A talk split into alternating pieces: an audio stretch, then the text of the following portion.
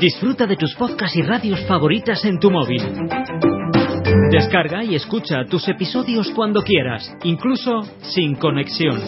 Recibe notificaciones de tus suscripciones y mucho más descargando gratis la aplicación de iVoox.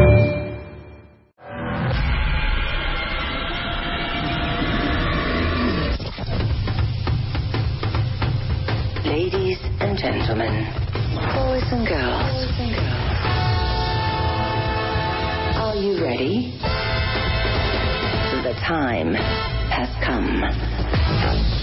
Más especialistas, W Radio. Más temas, música, amor, salud, ciencia. De baile, W.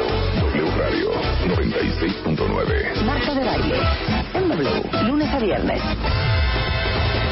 De 10 a 1, estamos. ¿Dónde estés?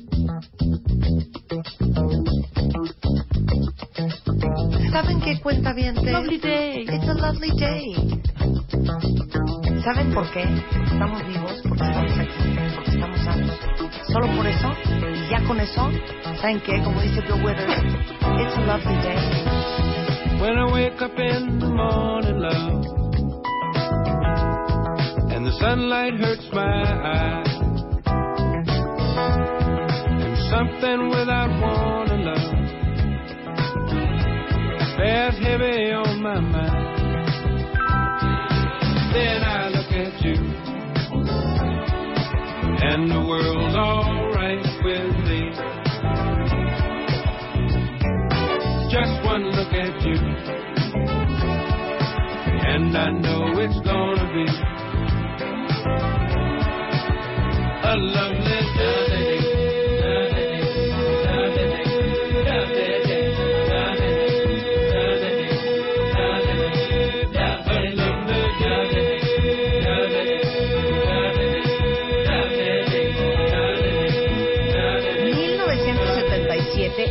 Versión original, Bill Withers' Lovely Day. Perdón, Julia Borgoya, esta es de tu Primera época. época. O no me digas que tú eras de las de los tres haces. No, no, no, no. La de... Agustín Lara, Farolito. No, bueno, de todo, ¿eh? Pero sí, no. En esa época, fíjate, estaba yo terminando la carrera de psicología. Ah, mira.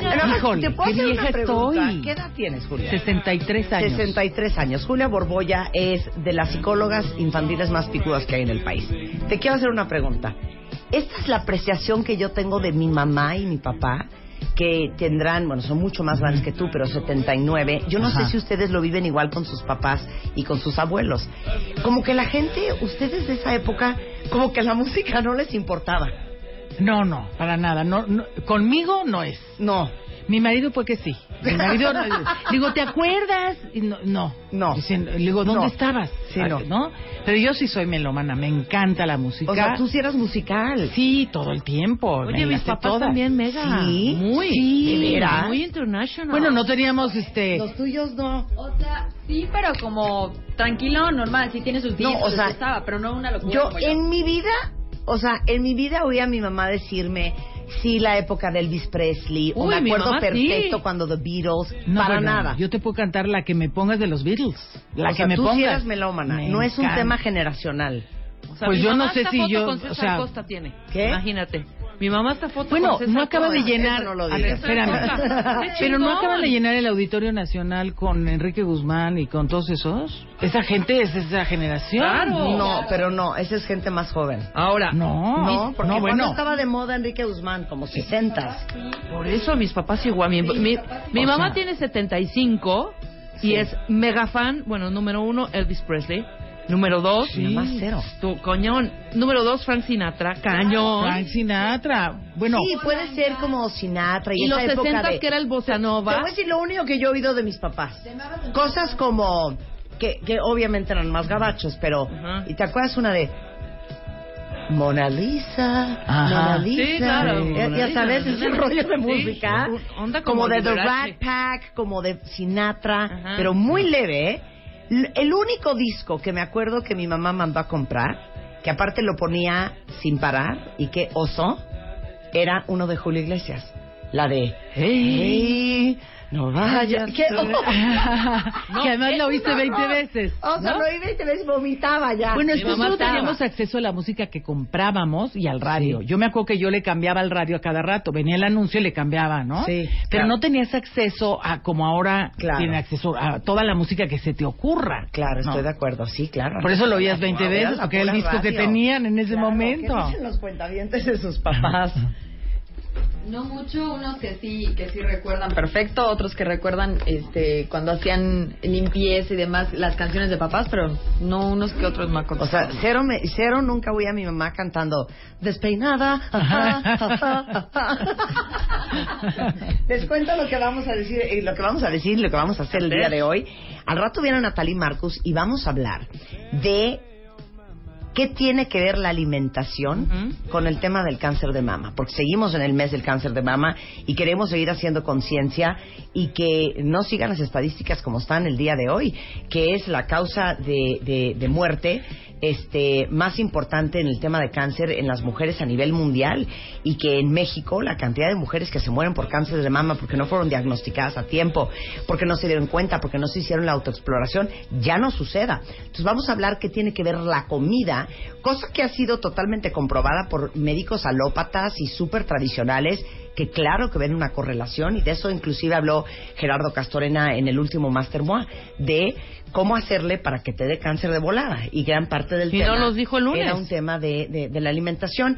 Viene Raúl Enríquez Uthoff, eh, es coach y conferencista internacional y vamos a hablar de los tuyos, los míos y los nuestros. O sea, ¿qué onda con las familias ensambladas, aquellas donde ambas partes ya traen hijos por separado? Eh, ¿Cuáles son las complejidades, los desafíos y cómo le hace uno para que todo el mundo conviva en paz? Tú has de ver eso diario, Julia. Sí, sí, es, es complicado. Sí, de por sí llevar una familia es complicado. Mucho más cuando hay de los míos, no regañes igual al mío que al tuyo. Sí, ¿no? claro, claro. Porque al tuyo sí, Sí, le das chance, ese, pero al no te mío te, metas pones con el como diablo.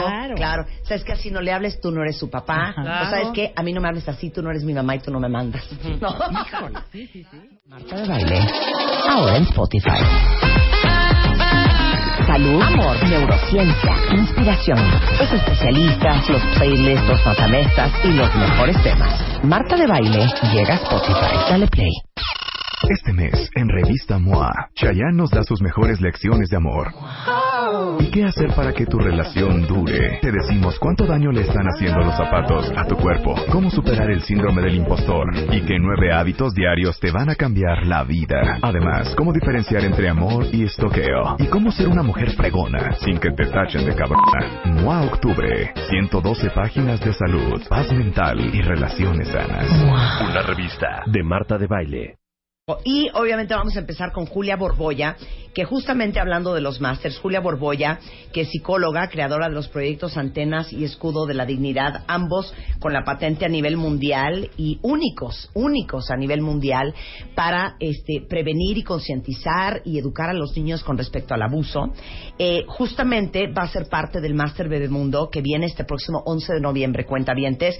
Todos los que son mamás y papás, o sea, ¿cuántas veces han sentido que todo lo que hacen por y para sus hijos nunca acaba de ser suficiente? ¿O cuántas veces sienten que se equivocan todo el tiempo y que lo están haciendo todo mal y que van a traumar a sus hijos para siempre? Eh, ¿Cuántos de ustedes se sienten tan poco capaces en diferentes áreas de lo que es criar a un niño. Y como en Bebemundo sabemos que hay muchos temas que nos quitan el sueño, que nos preocupan terriblemente, ya viene esta tercera edición del Máster Bebemundo, que literal es una maestría en paternidad. Y es el próximo 11 de noviembre en la Escuela Superior de Negocios, eh, de 8 de la mañana a 6 de la tarde. Hay más de 25 act- actividades entre conferencias, talleres, cursos, con los grandes especialistas que tenemos en Bebemundo. Ejemplo, Julia Borboya. Pero también va a estar, por ejemplo, eh, bueno, vas a hablar de protegerlo de abuso sexual. Va a estar Vidal Schmil y les va a dar una conferencia intensiva de cómo poner límites a los berrinches, eh, cómo entender que tus hijos se van a ir este, algún día de tu vida, de tu casa, con Gaby Pérez Islas. Además, ustedes van a poder escoger entre 14 opciones de conferencias y talleres diferentes para que aprendan lo que ustedes necesitan sobre inteligencia emocional, primeros auxilios, nutrición, el manejo eficaz de límites, este, y muchos otros más. Este, entonces, Hay siempre como muy pocos lugares. Eh, los boletos ya están a la venta en masterbebemundo.com para que aparten su lugar ya. Es una mañana, es bueno, es un día en realidad súper intensivo que valdría muchísimo la pena que ya vayan programando, que alguien les cuide al baby, este, encargárselo a la suegra, a la mamá, a una amiga y que como padres se dediquen un día sábado entero a profesionalizarse en el arte de ser papás. Eh, 11 de noviembre es la tercera edición. Normalmente recibimos como 850 papás. No saben qué increíble intercambio, la cantidad de gente que van a conocer, lo inspirados que van a salir. Y los boletos a la venta en masterbebemundo.com. Y tú, Julia, vas a hablar justamente de eh, las 10 señales de que tu hijo ha sido víctima de abuso y cómo prevenirlo, porque el tema es que una de cada cuatro niñas cuentavientes y uno de cada seis niños es abusado sexualmente durante la infancia o la adolescencia. Es increíble. No, no, bueno, somos el, el primer país, el número uno en abuso sexual infantil. Esto es algo alarmante. Y las cifras, las que ya tenemos oficiales, que es, por, por decirte algo, cada 24 hoya- horas son denunciados 80 casos de delitos, como abuso sexual o pederastía y hostigamiento.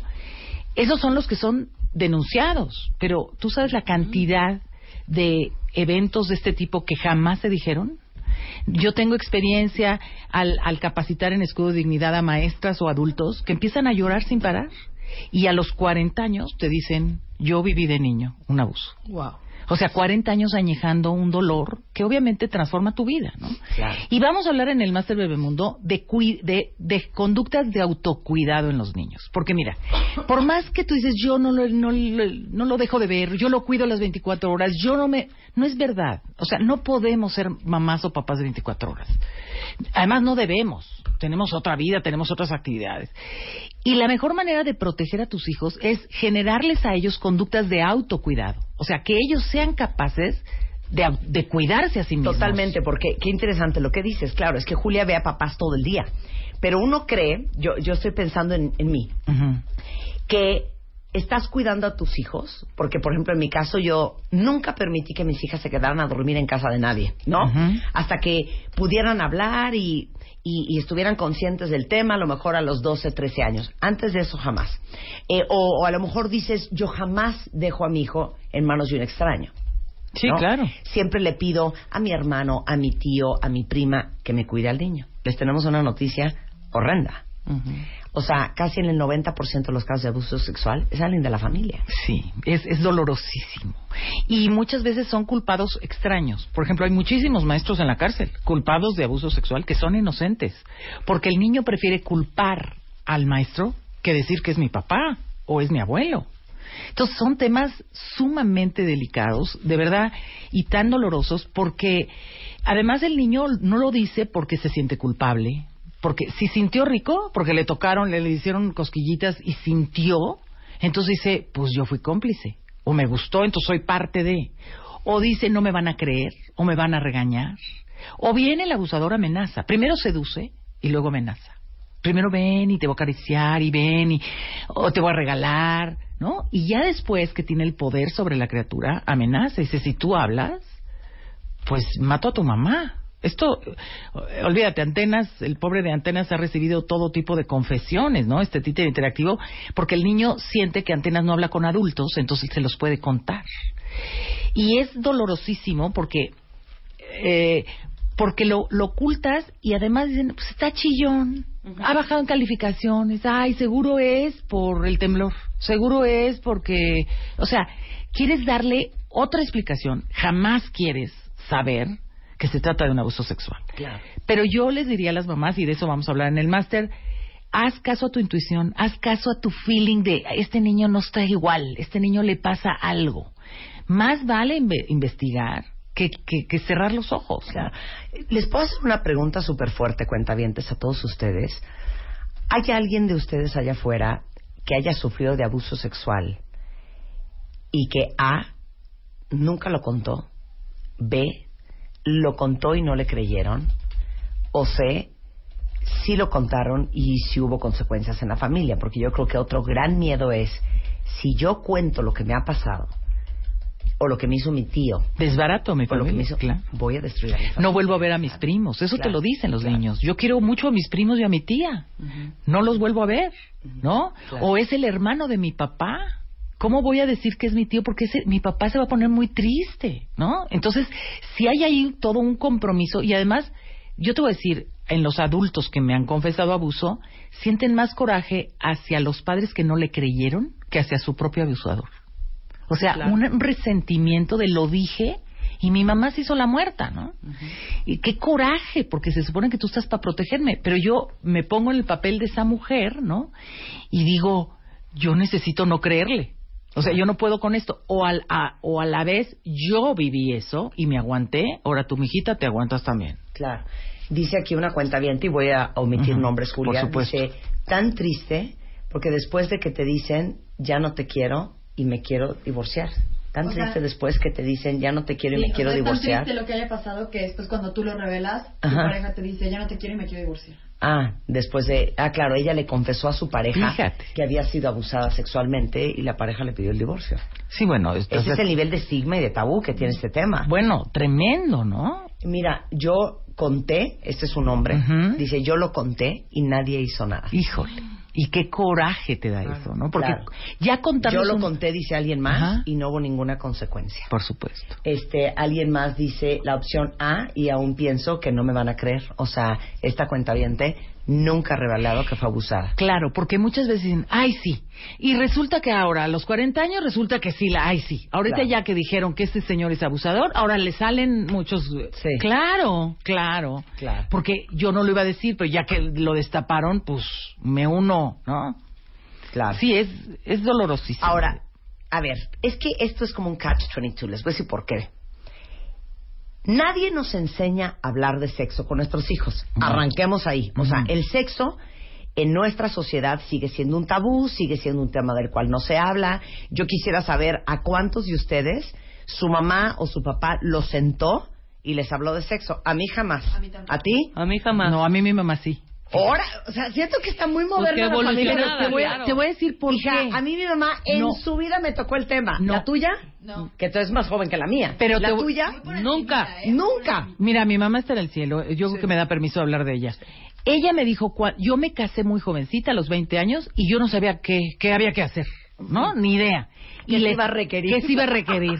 Dice, y me fui con mi, una compañera mía que ya estaba casada. Y a decirle, oye, dime cómo va a estar el asunto. Y me dijo, de eso no se habla. Entonces fui en blanco al matrimonio. Dice, yo le agradezco a tu papá que fue mi gran maestro. Ellos fueron, duraron muchos años de casados.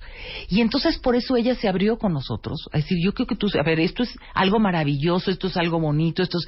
O sea, ella como que quiso reparar en Sí. nosotros, sus hijos, Claro. eso. Claro. Y yo se lo agradezco Claro, mucho. pero eso es poco común. Es poco común, Es sí, poco común. sí. No sabes ni por dónde entrar, ni a qué edad le vas a contar. Entonces, si no sabes hablar de lo más primario, que es el sexo, ¿cómo le vas a explicar? Porque aparte es un tema que no quieres ni siquiera que tu hijo sepa que existe, ¿no? El abuso sexual. Claro. No quieres que contaminarle el alma dándole historias eh, totalmente horrendas e innecesarias. Eh, no sabes por dónde entrarle porque ni siquiera sabes el tema del sexo, cómo se aborda. ¿Me, me entiendes cómo? Todo eso lo vamos a resolver en el máster. Sí, lo, cue- lo cuento ahorita, pero entonces ya no van a comprar los boletos. no, yo creo que sí, hay que abordarlo. Informar no implica autorizar. Porque casi siempre tú dices, si le informo, pues ya le voy a dar la puerta abierta. No, no. Informar no implica autorizar y además la información se da al grado del niño. Si yo te doy ahorita una cátedra de ingeniería nuclear, pues vas a entender la mitad o menos de la mitad. Claro. Igual un niño, si a un niño tú le quieres explicar todo lo que implica una relación sexual, no va a entenderlo todo. Entonces hay que ir poco a poco y yo aquí aconsejo, y lo vamos a ver en el máster, explicar, yo hablo mucho de las trastadas. Hay cosas que apachurran nuestro corazón. No tiene, y tan trastada es que te, que te golpeen o te insulten como que te toquen los genitales. Entonces, si, da- si damos una palabra fácil de, de volver a nombrar, como es la palabra trastada, el niño te lo puede contar. Es decir, oye, ¿en tu escuela hacen trastadas? ¿O tu tío Pepe te hace trastadas? Tú solito le estás como resumiendo la declaración. O sea, no necesitas que te diga, mi tío Pepe me bajó los pantalones y entonces me llevó, o sea, le estás ahorrando esto y le estás simplificando que lo diga en una palabra, trastada. Claro que ya después le dices, oye, cuéntame cómo estuvo la trastada. Obviamente los niños tienen mucho miedo y sí hay que aclarar, decir, yo te voy a creer. Y, y no te apures, vamos a manejarlo. O sea, el niño tiene que sentirse muy connotado, en, muy protegido, ¿no? Con calma, y tú eres muy valiente, y tú, el hablar es, es valentía. O sea, sí necesitamos explicarles a los niños que hay trastadas, que hay gente que quiere jugar con nuestras partes privadas y eso con esas partes no se juega. Es como si yo quiero jugar con tus ojos o te quiero picar la nariz. Pues Claro, no. Claro. Podemos hacer una pausa rapidísima Claro. porque tenemos muchísimos cuentavientes que están escribiendo sobre su pro- propia experiencia y a reserva de que justamente este 11 de noviembre el Media Mundo va a hablar Julia Borboya de cómo ustedes pueden blindar a sus hijos de que esto no les pase. Sí quiero que hables un poco de cómo todos ustedes cuentavientes que han sido abusados sexualmente, eh, que no lo han revelado y tampoco lo han trabajado, por qué es importante trabajarlo y cómo se trabaja, aunque tengan la edad que tengan. Regresando del corte en W Radio, no se. Cortesía de Bebemundo está con nosotros esta mañana Julia Borboya y todos estamos con los pelos de punta. Fíjate que yo no tenía consciente ese, ese, ese número o esa estadística. Julia, la Organización de Cooperación y Desarrollo Económico, la OCDE, reporta, ¿están listos lo que les voy a decir? Sí. ¿Están listos? México ocupa el primer lugar a nivel mundial, o sea, arriba de cualquier otro país que en su mente puedan imaginar. Me da igual si es Somalia, Botswana, Afganistán, Pakistán, eh, Siria, Jordania, este Chile, Venezuela. Primer lugar a nivel mundial de abuso sexual, violencia física y homicidio en menores de 14 Está años. cañón. O sea, una de cada cuatro niñas y uno de cada seis niños es abusado sexualmente durante la infancia o la adolescencia, sí o sí. Y imagínense ustedes que en la gran mayoría de los casos, esto es lo súper complejo del abuso sexual, es que es alguien de la familia. Entonces, por eso está hoy Julia Borboya con nosotros, porque ella es parte del Máster Bebemundo. Ella es psicóloga y creadora del proyecto Antenas y Escudo de la Dignidad, ambos con patente mundial para este, prevenir el abuso sexual y preparar a tus hijos eh, el próximo 11 de noviembre en el Máster Bebemundo. Y van a aprender cómo blindar a sus hijos para que a ellos esto no le pase. Esto no les pase, ¿no? Claro, porque además hemos normalizado la violencia. O sea, el maltrato. La primera causa de muerte infantil en este país, ya para completar la depresión, es por maltrato y abuso de los niños. Claro, o sea, claro. hemos normalizado, entonces yo le pego, le doy nalgadas, y entonces el niño normaliza. Si mi mamá o mi papá me pegan, pues la maestra también me pellizca, mi abuelita me muere. O sea, y no debe ser así, porque esto merma la dignidad. Por eso le llamamos a nuestro taller el escudo de la dignidad, porque los niños tienen que saber que no se merecen el abuso, que no no tienen que ceder ante la seducción o las caricias. Y hemos, tenemos historias dramáticas de niños que han vivido seis y ocho años siendo víctima de, de abuso por su padrastro todas las noches. Y la, Claro. la mamá encantada diciendo, ay, qué cariñoso es mi marido con, con mi hijo, ¿no? Que hasta se va a dormir con él para, Claro. Porque tiene miedo. Y metámosle otra variable. Ahorita porque estamos hablando de abuso sexual. Pero el abuso emocional o el abuso Claro. físico, que muchas veces somos los mismos papás. La Por mamá supuesto. histérica, neurótica, fuera de control, la gritona, el papá súper autoritario, súper violento, súper agresivo. Y como lo dijo un día Juan Pablo, nos damos el lujo de ser la peor versión de nosotros mismos Con nuestros hijos. Sí, por supuesto. con nuestros hijos, porque ellos no son nuestros jefes, no pueden decir, ¿sabes qué? No te soporto y te largas. No solamente dependen de ti, pero te aman incondicionalmente. Por supuesto. Y, y no lo podemos creer, ¿no? ¿Cómo te aman? Porque además dependen de ti, a pesar de. A ¿no? pesar del horror de persona que eres. Te- o, o sea, les cuento mucho la anécdota de un chiquito en el hospital pediátrico de Tacubaya con la plancha marcada en la espalda. Y cuando Antenas le pregunta, ¿qué te pasó? El niño responde, me porté mal. O sea, el niño asume que su mami, querida, le puede poner la plancha caliente en la espalda porque él es el culpable que se portó mal. Tú imagínate ese, ese niño cuando crezca. Si él se mereció ese, esa, esa herida, pues el que pase por la calle y lo empuje se va a merecer ¿no? O sea, empiezan a normalizar este maltrato y tenemos que decirles a los niños que no, que son dignos. Claro, muchos papás van a decir, oye, me lo vas a, me lo vas a alborotar, me lo vas a poner en contra. Bendito sea Dios. Bendito sea Dios. Bendito sea Dios, un papá me dijo, no le voy a traer a mi niño a este taller, porque es mi hija, yo la quiero muchísimo, y si la golpeo es para educarla, y porque la amo. Le dije, yo le deseo, señor, que su hija no se vaya a casar con un hombre que la ame tanto como la ama usted. O sea, el señor se paró y se salió del, del salón. Sí, me ha de odiar. Y si me está oyendo ahorita, lo reitero. O sea, no podemos amar lastimando. Eso no es un amor, ¿no? Es por su bien. No, no, no. Por su bien es hablar con él, hacerlo reflexionar, pero no chantajearlo, no gritarle y decirle inútil, porque las palabras de un padre tienen un peso Impresionante. impresionante. Tú eres lo que te dijeron. Tú, analiza. La nena. La nena, ay, la nena. Yo, bueno, te- tuve una tía que fue la nena hasta los 80 años. La tía, la tía nena, ¿no? Soltera, no sabía manejar. Ay, ayúdame, mi reina, pásame mi bolsa, mi vida. Ella fue la nena, porque, claro, eventualmente en su casa era la más chiquita de sus hermanos. Y entonces, pues fue la nena. Y tus padres te ponen un, un, un, una etiqueta, un mandato modelo que tú por amor cumples. Sea bueno o malo. Simplemente por amor. No te puedo defraudar. ¿Tú me crees el peor de la casa? Ah, ya viene aquí. Ya viene, Juanito, qué barbaridad. A ver, ahora qué desastre vas a hacer. Y Juanito dice, pues tendré que hacer algún desastre. No puedo dejar mal a mi mamá, ¿no? De verdad, los niños piensan así. Es asombroso. Y, y nosotros creemos, ay, por Dios, estuve, ay, eh, no, no es importante. No, no, es importantísimo. Tu papá, tu mamá son el centro de la vida de estos niños. Claro. ¿Y sabes qué es lo peor? Que eh, me encanta ese dicho que dice hurt people, hurt people. O sea, la gente lastimada lastima gente. Por supuesto. Como todos nosotros traemos nuestra, nuestra propia dosis de heridas y de traumas y de, y de cosas que hemos tenido y que seguimos tratando de superar, somos nosotros bastante poco sanos emocionalmente y con bastantes pocas tablas. Ya quisiéramos todos ser tú, Julia Borboya No, no. Yo también. educando y formando a otra persona con unos hándicaps impresionantes. Entonces, es, por eso siempre decimos, si tú quieres ser un mejor papá o una mejor mamá, tienes que ser una mejor persona. Es que aquí no hay escapatoria. No, y te voy a decir algo. Tú dices, tú, tú, Julia Borboya, bueno, yo pegué de gritos y di nalgadas. También sí. fui una mamá que me puso histérica, tiré una rana al excusado. ¿Tú sabes eso? Una rana la tiré al excusado. Porque dije, si no recogen este tiradero en este momento, y como no tenía yo de- a la mano un castigo puesto, no se me ocurrió más que tiro la rana al excusado. Y mis hijos lindos contestaron subiéndome los hombros. Entonces dije, ¿qué procede? O sea, agarré la rana, la tiré al excusado y le jalé.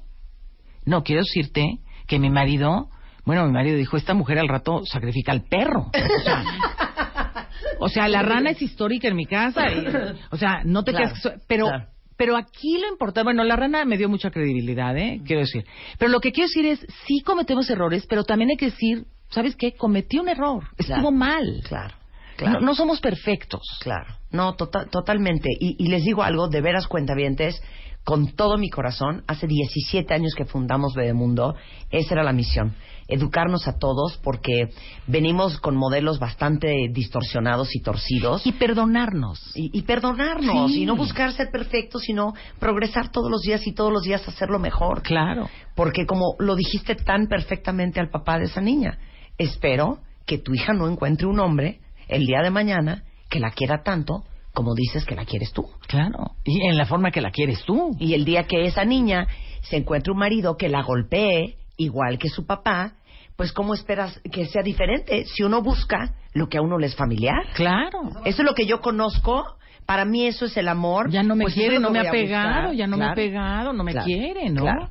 Eh, estoy verdaderamente conmovida, cuentavientes, y te lo voy a compartir, Julia. Eh, muchísimos cuentavientes que están escribiendo. Dice aquí, voy a evitar todos los nombres por, por preservar su privacidad. Dice, yo nunca hablé de mi abuso sexual, no me casé, tengo 46 años, sigo en casa de mi mamá y todo me lo he comido. Peso 170 kilos. Claro. Te digo una cosa, mana, te voy a buscar, porque vamos a platicar tú y yo y vamos a ver cómo te ayudamos. Siempre hay algo que hacer. Alguien más dice, ¿se considera eh, abuso sexual cuando solo te tocaron? Que por supuesto, aunque no hay abuso sexual, aunque no te toquen. con el simple hecho de decirte palabras oeces, de mostrarte pornografía, están abusando sexualmente de ti. Claro, dice aquí alguien más, es horrible haber sufrido de abuso sexual, pero es mucho más feo vivir día a día con la angustia de que a tu hijo le pueda pasar lo Por mismo. supuesto. Te digo una cosa, hija, tienes que venir al Master Mundo, te lo suplico. Este, alguien más dice, tengo un tío que de niño fue abusado sexualmente por alguien de la familia y lo dijo ya hasta que era adulto. Alguien más dice, a mí ya me pasó y jamás se lo dije a mis papás porque siempre me sentí muy culpable, justamente Claro. lo que tú decías, Julia, eh, y con mucho odio hacia mí misma. Claro, la autoestima baja automáticamente. Estoy sucia, estoy mal. Por ejemplo, muchas mujeres se bañan y se bañan y se restriegan como para quitarse esta, esta sensación. Claro. Alguien más dice lo difícil fue continuar viendo a mi tío, Claro. que fue el que me abusó, como si nada hubiera pasado. Eh, yo fui abusada a los cinco años, no lo sabe mi familia. Hace tres años le pasó a mis dos hijas, me lo contaron, están en terapia en Adivac y yo estoy que me muero. Eso es lo que queremos evitar en el Master Bebé Mundo con esta conversación que van a tener con Julia Borboya de cómo blindas a tu hijo para que no nadie lo abuse sexualmente. Eh, lo más difícil en estos años fue comprender por qué mis papás nunca se dieron cuenta de lo que a mí me pasó. Y alguien más dice, ni siquiera sabía que fui parte de algo así hasta que empecé a hacer uso de razón. Tenía casi 20 y me sentí una estúpida. Claro, no entienden qué te hicieron. Yo tuve un chiquito que me dijo, soy gay. Y tenía 13 años. Y le digo, a ver cómo llegaste a esa conclusión. Porque vi una película de dos hombres y, y el counselor del camp me hacía lo que sale en esa película. O sea, él no, él pues se dejaba y decía, pues serán caricias o no. Hasta que lo vio en una película pornográfica, dijo, esa es una relación gay, yo hice eso, pues yo soy gay. Entonces le dije, no, a ver, espérate. No, o sea, Sí. no, no asumas una etiqueta o una preferencia sexual a los 13 años cuando, Claro. ¿no? Claro. Pero sí, sí, sí genera, o sea, cuanto más añejes ese secreto, más daño te hace. Oye, yo, yo he escuchado mucho que esto es como un patrón muy normal, cuentavientes, pero todos los que me están confesando el tema de su abuso sexual, y gracias por compartirlo de una manera tan abierta, ¿no tienen ustedes broncas sexuales con su pareja? Por supuesto, porque entonces evocas, mira, los, los traumas son visuales, o sea, el, el mayor trauma es visual y te refiere a imágenes visuales. Entonces, cuando tu pareja te está acariciando de cierta manera o de cierto modo, vienen a ti esas imágenes que te recuerdan que fuiste ultrajado o ultrajada. O sea, la forma como te acarician, lo puedes sentir. Tú sabes cuando alguien te da el besito así de, ay, chula, ¿cómo estás? Totalmente hipócrita. Y cuando alguien de verdad te da un abrazo, ¿no? Ese feeling lo tienes. Y aunque tu pareja sea lo más cariñoso, te viene el flashback de esas experiencias. Entonces, sí es muy importante hablarlo a cualquier hora, a cualquier momento, aunque tengas 40 años y 170 kilos. Siempre hay algo que hacer por ti. Ok. Sí les diría a todos los cuentavientes, sí les dirías que tienen que trabajarlo. Por supuesto, por supuesto. Tienen que trabajarlo, tienen que hablarlo, tienen que manejarlo con terapeutas especializados, ¿no? Con gente que sabe cómo restituir tu dignidad, tu autoestima. Porque aquí eh, el problema es ese, es, es yo tengo culpa, o yo soy sucio, o yo no soy merecedor, ¿no? Sí. O, o fui traicionado por mi familia porque vi a mi tío, todo el mundo lo quiso. Bueno, uno, una mamá me dijo, fue el tío, pero tenían negocios el papá y el tío. Y dijo, no, mijita, tú te callas porque es el debacle económico de esta familia. O sea, la niña se tenía que callar porque si acusaba al tío, pues el negocio se iba al- a la borda. ¿no? Imagínate. Eh, en el corte comercial me, me platicabas eh, del doctor Eusebio Rubio. Eusebio Rubio. Que tiene ANSAC, que es una asociación mexicana para la salud sexual. Y dices que él es muy especialista en abuso El doctor sexual Eusebio. Eusebio Rubio es una eminencia. De hecho, nuestro escudo de dignidad está basado en los solones de Eusebio Rubio. Él es una persona este, con gran autoridad para tratar estos temas y con gran ética profesional. Me consta porque le he remitido muchísimos pacientes que han resultados, eh, eh, que han salido adelante. Muchísimos adultos, porque obviamente cuando te llegan al consultorio una mamá ma- yo digo mal vibrada, ¿no? Una mamá que creo que a la niña la tocaron, creo que le hicieron y la niña no le pasa nada, realmente tú ahí te das cuenta y entonces le dices, cuéntame qué te pasó a ti. Y entonces la mamá empieza a llorar y dice, yo fui víctima de abuso. Claro. porque como tú fuiste víctima de abuso, te, temes, ¿no? Lo que acaba de contar esta otra cuenta. Entonces, las, los remito con, con el doctor Eusebio Rubio y su equipo de profesionales con muy buenos resultados. Claro. Oye, eh, les estoy mandando ahorita la liga del doctor Eusebio Rubio, que tiene un equipo de muchas personas trabajando con él y que su especialidad es el tema de abuso sexual en adultos, porque Julia Borbolla y todo su equipo eh, solamente ven niños. Niños. Y, y ahora sí que matemos dos pájaros de un tiro, hacer conciencia de que esa herida tan profunda que ustedes traen en el alma cuentamente la tienen que trabajar la tienen que trabajar porque eso se sale de, por algún lado en tu vida, eso se te va a notar. No, además tú sufres y haces sufrir a los que te rodean. Claro. ¿No? A tus hijos, a tu madre, esta mujer que vive con su mamá. Debe, la mamá debe de percibir que su hija no está bien. Claro. ¿No? Totalmente. Y segundo, eh, de veras, acompáñenos el 11 de noviembre, que el impacto que están sintiendo ahorita y lo impresionados que están con lo que hemos hablado con Julia, no se les olvide y que vengan al Master Mundo, este, porque la verdad es que hacemos este evento de todo el día en donde juntamos a los mejores especialistas que conocemos con los temas más relevantes en la crianza de nuestros hijos para que todos nosotros como padres aprendamos y seamos mejores y estas cosas, por lo menos a nuestros hijos, no les pasen. No les pasen. Entren a masterbebemundo.com, ahí está toda la información, es el 11 de noviembre, es todo el día. Eh, ahora sí que si uno quiere tener lo que pocos tienen, tienen que hacer lo que pocos harían. Entonces, organícense. Este, no, no van a ir a comer con sus papás el sábado, no, no van a llevar a los niños a Six Flags, pero yo creo que será una gran inversión y un gran regalo que se dediquen a aprender ese sábado con todos nuestros doctores. Eh, bueno, nuevamente les repito, es masterbebemundo.com. Igualmente, si necesitan contactar a Julia, es juliaborboya.com, ¿no? Ahí te pueden escribir. Sí, escríbanme a, eh, a, la página web donde dice contacto o a nuestras redes sociales. Nosotros contestamos. No damos teléfono porque es difícil para nosotros atender todas las llamadas, pero puede ser también a mi correo personal julia arroba juliaborboya.com julia arroba juliaborboya.com. En Twitter es GP Julia Borboya. En Facebook, Grupo Julia Borboya. Te acompañan muchas otras eh, psicólogas y psicólogos. Más de 20 especialistas que trabajan conmigo y que todos estamos en la mejor intención de ayudar a los niños. Sensacional. Muchas gracias, Julia. Al contrario, Un placer tenerte como siempre acá. Qué fuerte tema, ¿no? Cuenta Cuentavientes. Pero ¿saben qué? Es que no puede ser un elefante blanco en el cuarto que nadie quiera ver, porque somos el primer lugar en abuso este sexual infantil y las probabilidades de que les, le pase a uno de nuestros hijos son bien altas. Por eso queremos blindarlos a ustedes y blindar a sus hijos. 10.49 de la mañana en W Radio. Bebemundo presentó. Este mes, en Revista MOA, Chayanne nos da sus mejores lecciones de amor. ¿Y qué hacer para que tu relación dure? Te decimos cuánto daño le están haciendo los zapatos a tu cuerpo, cómo superar el síndrome del impostor y qué nueve hábitos diarios te van a cambiar la vida. Además, cómo diferenciar entre amor y estoqueo y cómo ser una mujer fregona sin que te tachen de cabrona. MOA Octubre, 112 páginas de salud, paz mental y relaciones sanas. Una revista de Marta de Baile. Ah, sensacional. Me avisas, me avisas, me avisas, me avisas. Va. Oigan, cuentavientes, como bien saben, este, pues estamos aquí pendientes y todo el día pegados a redes sociales, a Twitter, a Instagram, a Facebook, obviamente pegados, no importa si tienes una computadora enfrente o si tienes un smartphone. Este, y, la verdad es que es raro que hoy en día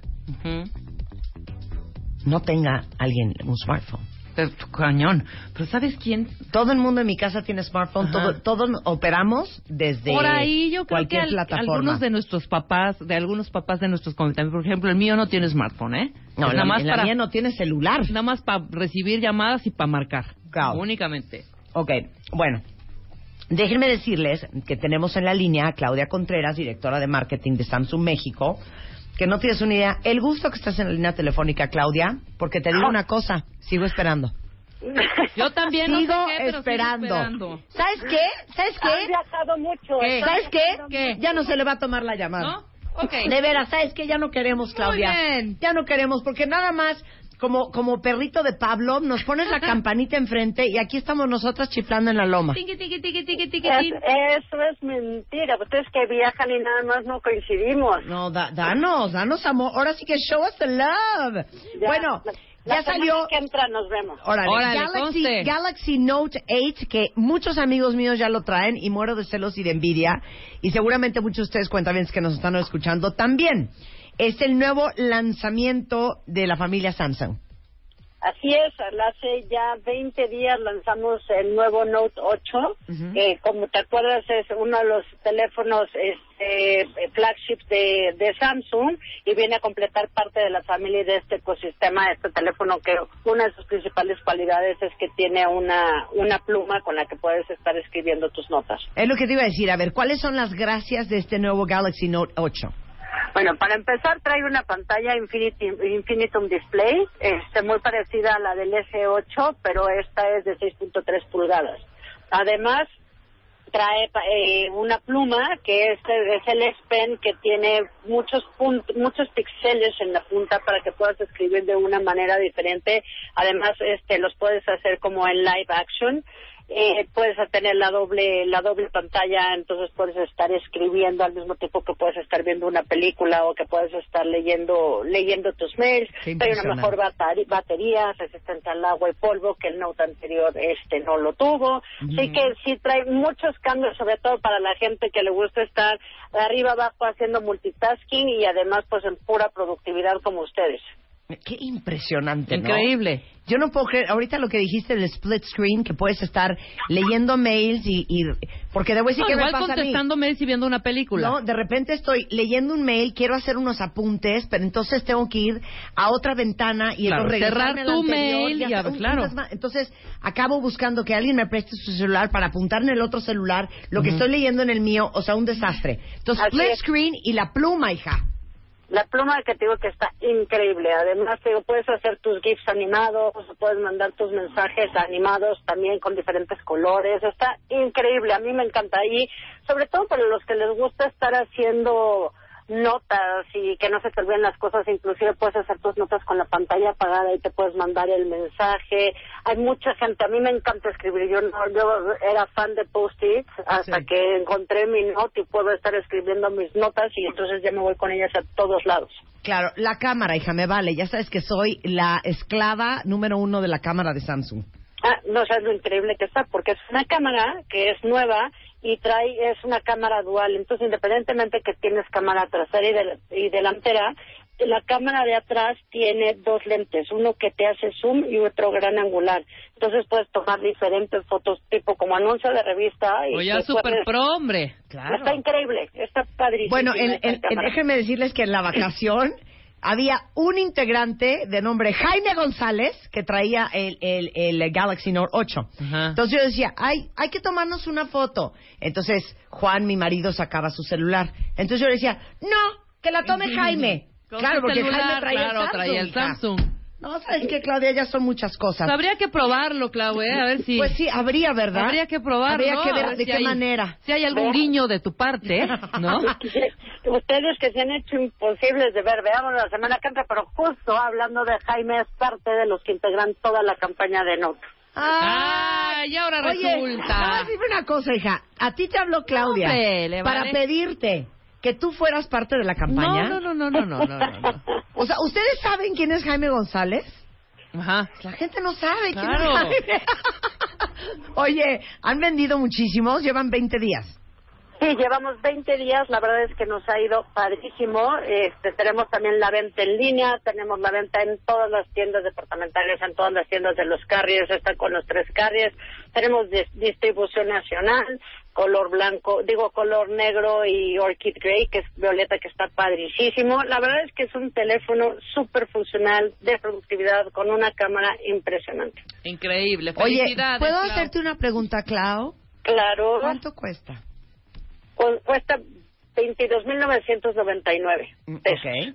Ok, ok. Ok, ahora también depende del plan que cada quien tenga. Claro, y de tus puntos. Exactamente, pero vayan por ese teléfono que hoy por hoy es el mejor del mercado. Sensacional. Este. Y, y te lo juro que cada vez que ustedes sacan un celular me da muchísima angustia porque pienso, ¿qué van a hacer en el 2018? Ah, pues, este, vas a ver, pero hay nuevas sorpresas este teléfono también. O sea, ya estamos planeando lo que viene el año que entra y como siempre Samsung a la vanguardia de la tecnología, cosas nuevas va a tener. Sensacional. Te mando un beso, Clau. Te felicito mucho. Les, les mando y de verdad, ya no es chiste, hija.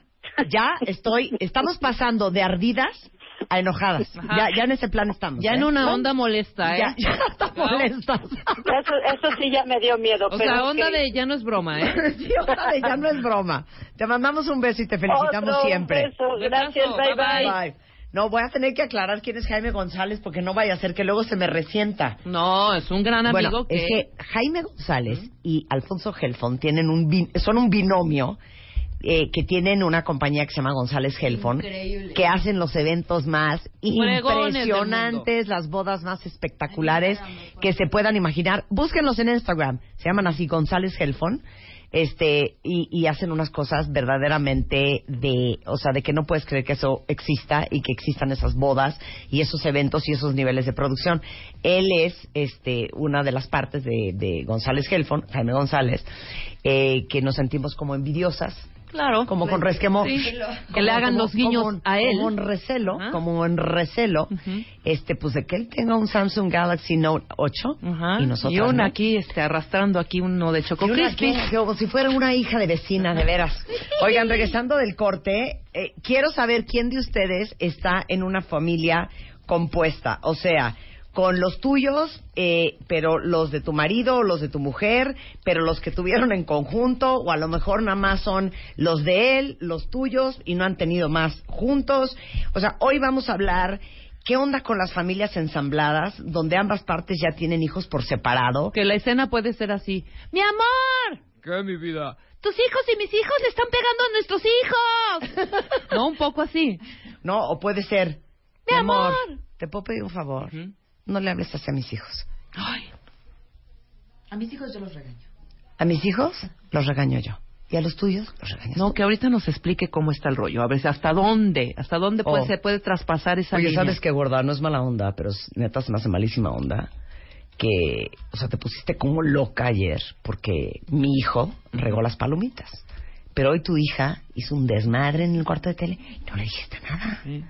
No, qué terrible. Ahorita que nos, que nos dé paz. Les digo una cosa. Que les dé paz más bien, que Raúl. yo creo que la solución a esto es no tengan hijos. Regresando del corte en W Radio. Para baile. Ahora en Spotify.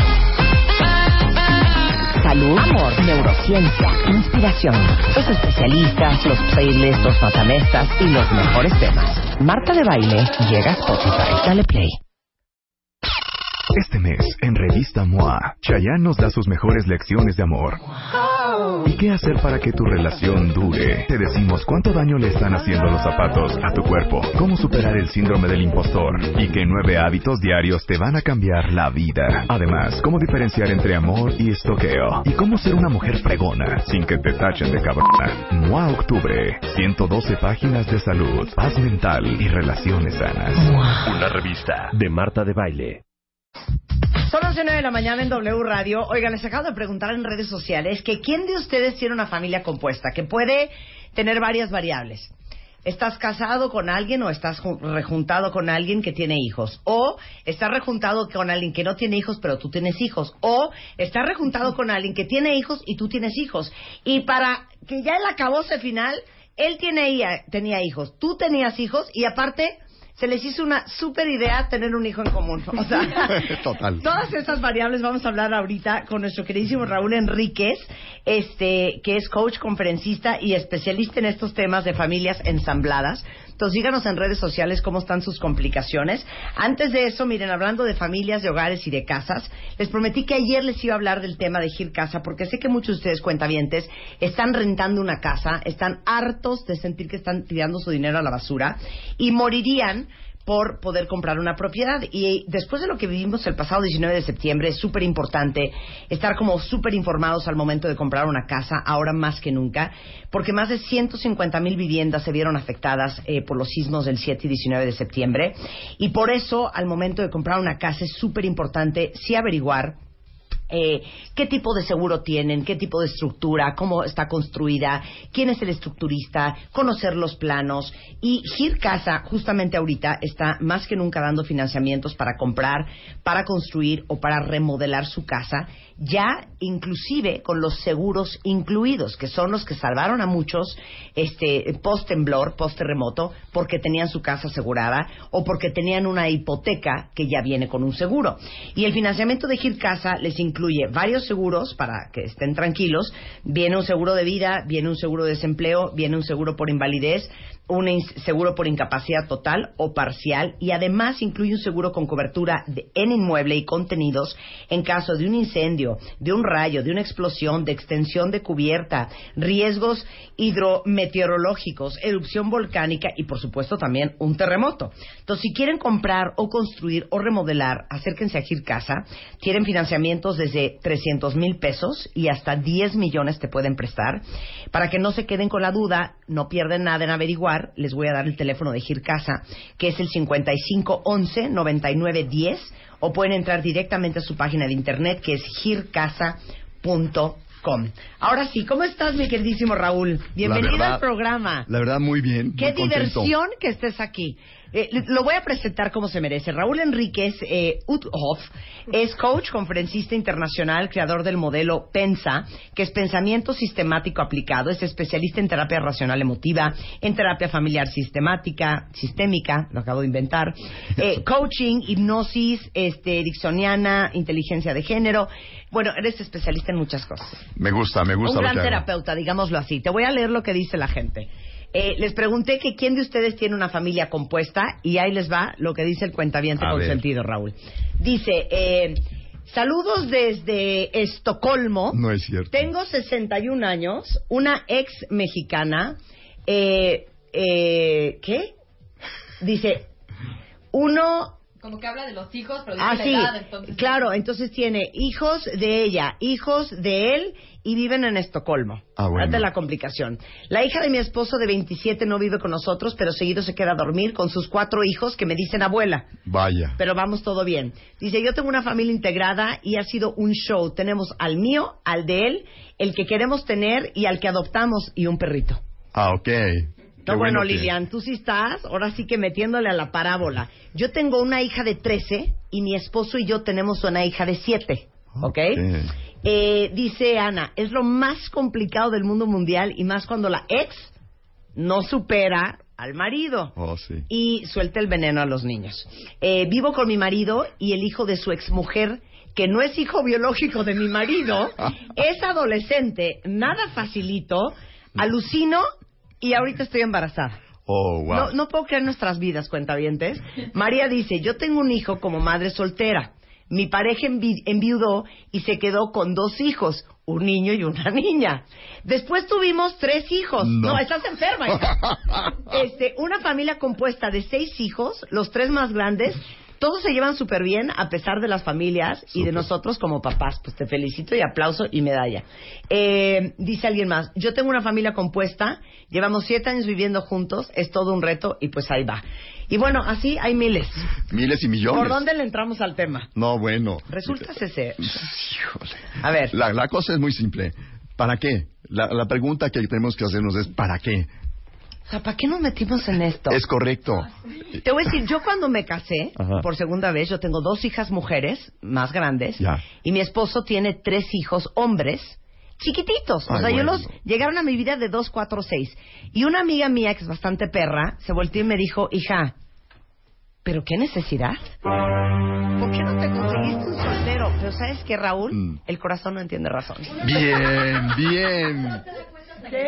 Uno no se da cuenta del asunto hasta que ya estás hasta el cuello. Y esa, es- esa es la respuesta correcta. Yo creo que ¿para qué? Para seguir tu corazón.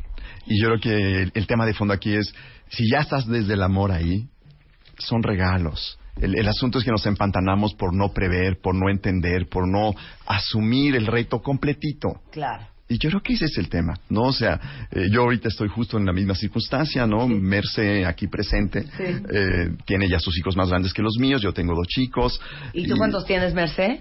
Yo, ¿Cuántos tienes? Yo tengo dos. Ah, ok, dos. ¿Y tú? Yo tengo dos también. Ok. Afor- Hombres todos. Sí, Sí, afortunadamente hombres. Entonces, en, en la primera etapa, lo interesante era, como bien Merce lo simplificó, es, mira, un balón y un Xbox y ya la hicimos. Sí, claro. En esa etapa, este, Claro, las claro, complicaciones eran claro, menos, ¿no? claro, claro. Pero bueno, escuchando todos estos testimoniales de sus cuentavientes, yo creo que lo que hay que rescatar es lo que tú decías.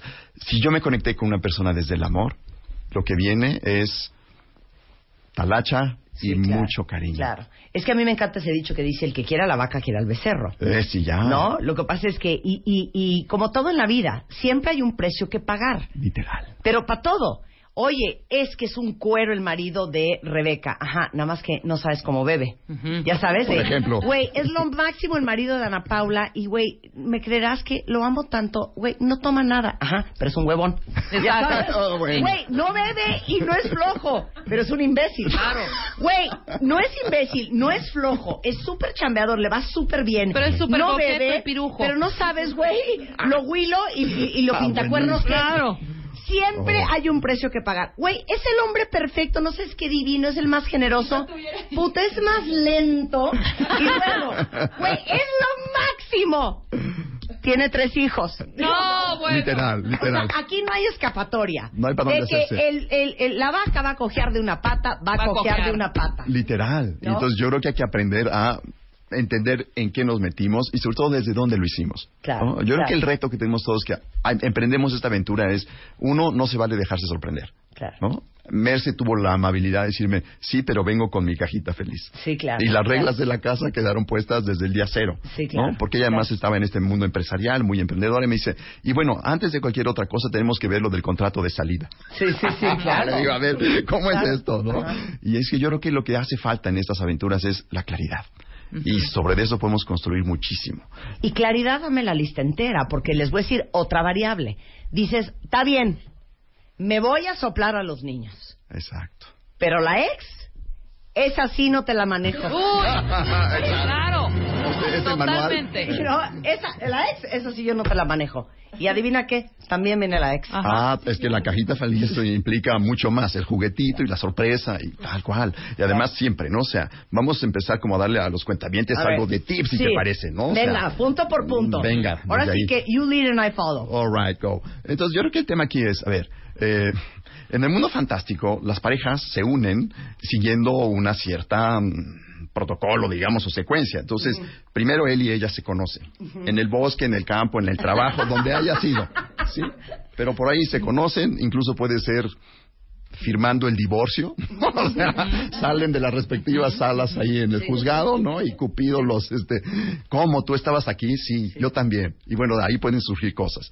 El asunto es, ¿cuál es realmente el proceso que habría que haber seguido y donde el 90% de los que están mandando aquí información evidentemente no siguieron. Entonces, ojo, no se trata de que sintámonos culpables porque no lo hicimos bien ya a tiempo. A ver, en el amor que es bien ya a tiempo. Claro. Entonces yo creo que lo primero primero es reconocer que si estamos en este viaje es porque era la persona correcta y porque esos hijos son los correctos también. Sí. ¿No? Yo Eso te puedo tenías que vivir. Claro, yo te puedo dar testimonio de esto porque viví las dos partes, las estoy viviendo, ¿no? Tuve un padrastro espectacular, ¿no? Y de ahí yo creo que tuve esta experiencia de decir, wow, esto no es tan necesariamente desagradable. Sí. Y hoy me toca ser papá de otros dos que no son míos, pero que estoy aprendiendo a amar. Sí. Entonces yo creo que el, el secreto está en eso, en el aprendizaje, ¿no? Yo creo que el asunto es, nos aventamos como el borras uno, garantizado. Sí, sí. Eh, No hay manual ni madres. Aunque lo googlees, no hay forma, no hay forma de saber, porque cada quien tiene sus puntos de vista. Yo lo que invitaría aquí a los cuentavientes es, reflexiona solo por un momento, ¿cómo le entraste a esto? Y hoy que estás, independientemente de que estés apenas a los dos meses, todavía puedes subir, pero... Cómprense unos tenis y corran. Correcto, sería la recomendación. Este, pero si ya pasaron, Merce y yo nos volteábamos a ver y decíamos, ya nos fregamos, ¿verdad? o sea, ya cuando te roba el corazón el hijito o la hijita de él o de ella, no hay más que hacer, ¿no? Sí. Porque ahí se van involucrando otros afectos. Claro. Entonces, si nos regresamos a los básicos, es él y ella se conocen en el bosque o en el juzgado y idealmente hay un proceso de vamos a conocernos, ¿no? El famoso dating Sí. se ha perdido. Sí. El tema es que todo es instantáneo y soluble. Y el afecto también. Y no medimos las consecuencias, sobre todo si hay terceros involucrados. Claro. Entonces yo creo que el, el tema aquí es, a ver, vamos a regresarnos tres pasos porque idealmente lo que nosotros construimos en una familia nuclear, digamos, en esas primeras nupcias, es un vínculo que se va desarrollando en el tiempo, donde él y ella son personas, donde él y ella forman pareja. Entonces ahí está el primer acto. Tú y yo éramos cada quien y hoy somos tú y yo pareja. Y lo que pueda pasar de por medio, desde una luna de miel muy cachonda a la más terrible frustración, Sí. pero bueno, cada quien hace lo que puede.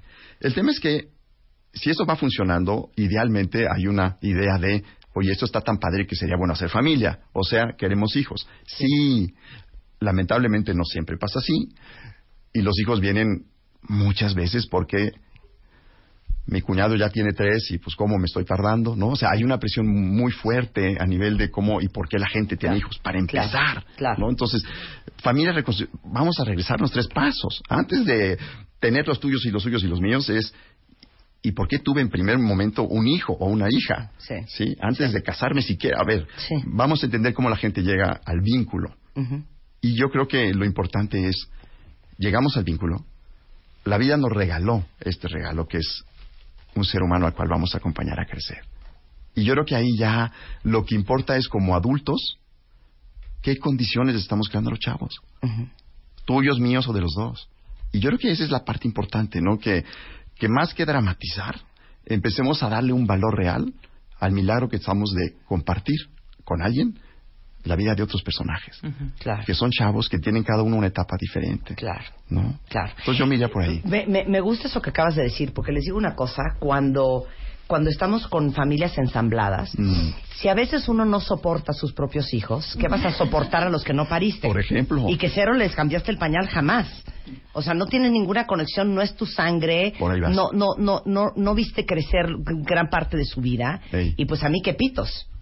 Y, bueno. Pero eh, eh, poniendo ese, ese a un lado esa inmadurez, Mm, ¿no? mm. y esa poca profundidad de pensamiento y de sentimiento, si, si cambiáramos el chip y pensáramos lo que acabas de decir tú, Raúl, que tienes enfrente la oportunidad, porque yo como madrastra un poco así lo veo. Bien. Qué horrible es la palabra madrastra. Sí, ¿no? además, eso hay que cambiarla. Este, pero el impacto y la posibilidad que tienes de influir en la vida de niños que no son tuyos, pero que los tienes tan cerca, eh, que aparte son y no son tu responsabilidad, que también es como delicioso, de transformar su vida y ser una influencia positiva. Así es. Eso es un regalo increíble. Total. Pero si lo vives como una molestia, ¿no? Entonces te, te espera un infierno los siguientes 20 años. Y no solo te espera, lo estás co-creando y hay que hacernos responsables de esto. Claro, ¿no? O claro. sea, a ver, este, sí la amaba y traía su cajita feliz y me sentí el héroe de la película y entonces no importa, los voy a tratar como si fueran míos en esta promesa de amor, ¿no? Antes, no sé, eh, le comprabas un departamento, bueno, según el tipo de cortejo, este, hacías tal o cual cosa para quedar bien con ella. Ahora también hay que incluir a los niños.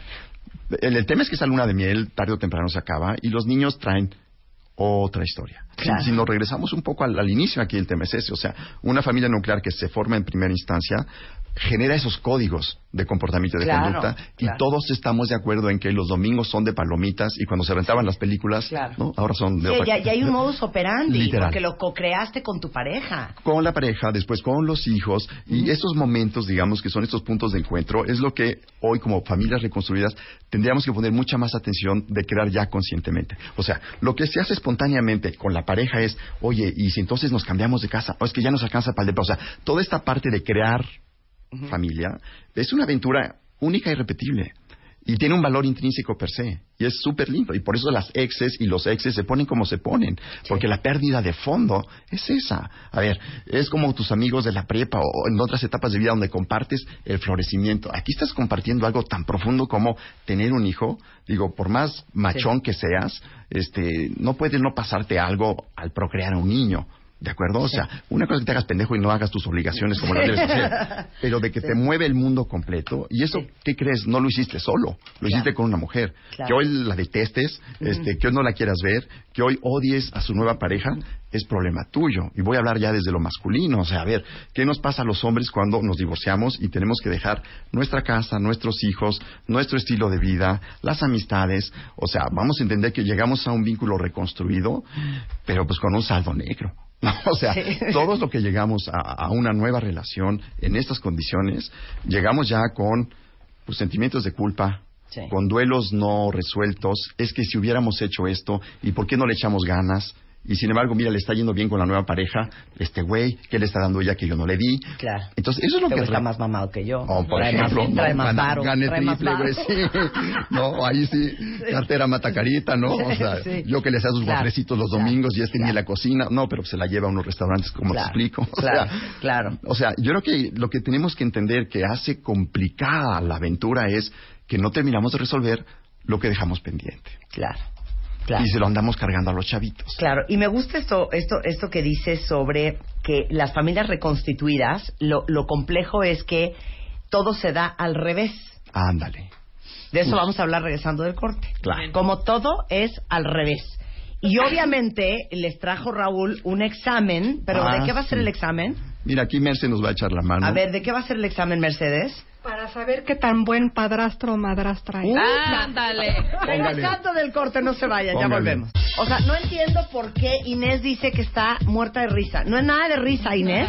Estos son problemas graves de la vida. muy serios. Estamos con Raúl Enríquez, que es coach conferencista internacional y entre sus especialidades es eh, ayudarnos a cómo manejas una familia reconstituida, ensamblada, los hijos de tu marido, pero los tuyos, pero los que tuvieron en común, o los que tú no tienes, pero tiene ella, o sea, las familias complejas. Entonces, eh, antes de ir a corte, íbamos a explicar rápidamente, Raúl, Sí. que las familias reconstituidas, lo, lo, o sea, el primer gran reto o la primera gran complicación es que en realidad todo se construyó al revés. Es correcto. Ahí te va, mira, ¿qué pasa? O sea, así como narrábamos la historia feliz de él y ella, etcétera, cuando tú llegas como nuevo o llega alguien a tu casa y con hijos además, ¿qué sucede? Estos forasteros tienen que adaptarse. ¿no? Sí, neta. O sea, ¡Raúl! Es que eso es. ¡No, forasteros! Lo son, lo son. O sea, ¿cómo te explico? Además, eh, somos torpes los adultos y en nuestras fantasías decimos, ah, mira, no importa. Entonces, eh, a fulanito lo pasamos a la sala y entonces los tuyos duermen acá y les ponemos unas literas allá. Es una invasión. Exacto, claro. Entonces, fulanito... llega tu hijo y te dice, o sea, ese güey porque agarró mi Xbox, güey, no es suyo, es mío. Y tú, No. ay, mi amor, ya comparte. No, güey, ese güey no tiene nada que ver conmigo, ni siquiera es mi amigo. Tal cual. Ya, ¿sabes qué? Ya me quiero matar. Claro. Literal. Claro. Entonces Me aguas gusta con lo de ese- forastero. No, bueno. Y a aliens he oído cosas peores. O sea, en consulta me llega cada caso que dices, ¿cómo es posible? Y así es. ¿Por qué? Pero los padres los provocamos. O sea, Sí. yo creo que ahí lo que hay que entender es que hay una the dark side, ¿no? O Sí. sea, yo insisto y siempre insistiré en que hay que entender que llegamos a esto por amor y que la oportunidad de crear a otros, eh, aunque no sean de tu sangre, es algo que solo los grandes se atreven a hacer. Ok, me gusta eso que dices. A ver, ¿qué quiere decir? Que en la mayoría de las ocasiones se generan conflictos en las familias re- reconstituidas por no haber atendido oportunamente, subrayado, lo que no se ve. Literal, y ahí A vamos, ¿no? O sea, de lo que se está refiriendo esto es que, a ver, eh, yo llego a un nuevo vínculo sin haber resuelto mi tema con mi ex. Entonces, ¿qué pasa? Eh, busco a alguien con la fantasía de que ese alguien me va a rescatar o que yo la voy a poder rescatar. Se, se disparan toda una serie de cosas. Y bueno, los hijos son como el gran pretexto también de o hay carencia y entonces necesito una madre sustituta y esa madre sustituta me va a ayudar con los míos o lo que no pude hacer con los míos porque trabajé mucho y los descuidé, pues lo voy a poder hacer con los de ella. O sea, se cruzan muchas fantasías. Y lo que no se ve justamente no es el tema de si le estamos entrando juntos a un proyecto de vida donde hay cierta igualdad de circunstancias, eventualmente se entra igual con la lana, se entra igual con los hijos, tú dos, yo dos, dos, dos, moscador, o sea, en el caso del equilibrio vamos más o menos bien. Pero lo que es importante entender es que si bien nos jaló el amor en un primer momento, lo que no se ve es justamente esos duelos no resueltos. O sea, decíamos hace rato, a ver, los hombres pierden mucho al divorciarse o al separarse. Le echan muchas ganas al querer abrir su corazón y poder entrar con otra pareja. Eh, ella también tiene sus necesidades y quizá el ex o no la resuelve o la resuelve pésimo o el ex desapareció hace cinco años. Entonces, ya llegamos al nuevo vínculo, pues muy desde la fantasía y no tanto de la realidad. Y llegamos cojeando justamente. Entonces, Claro. lo que no se ve es toda esa eh, parte inconsciente donde cada uno de nosotros lo que está buscando en esta nueva pareja es que pues le resarzan el daño. Claro. Y ahí nos Claro, claro, claro. Entonces, entonces, e- es una gran preocupación. Totalmente, totalmente. Aquí yo creo que lo importante es que podamos entender cómo eh, en este vincularse con una nueva persona hay una serie de mitos en relación a esto, ¿no? Y Claro. el, el primero es el, el mito de la familia nuclear. ¿No? A o ver. sea, ¿a qué nos referimos? Cuando yo tuve mi primer pareja o donde yo crecí eventualmente había un cierto modelo y Hollywood nos los ha vendido, ¿no? Este, entonces, la familia nuclear debería de ser así. Ah, ok, entonces tú y yo nos casamos y en automático nos compramos este mito en donde suponemos que porque nos juntamos entonces los niños se van a llevar bien, eh, los padrastros y los hijastros la van a llevar a todo dar y la casa todo va a ser armonía y paz. Claro. Y eso no es así.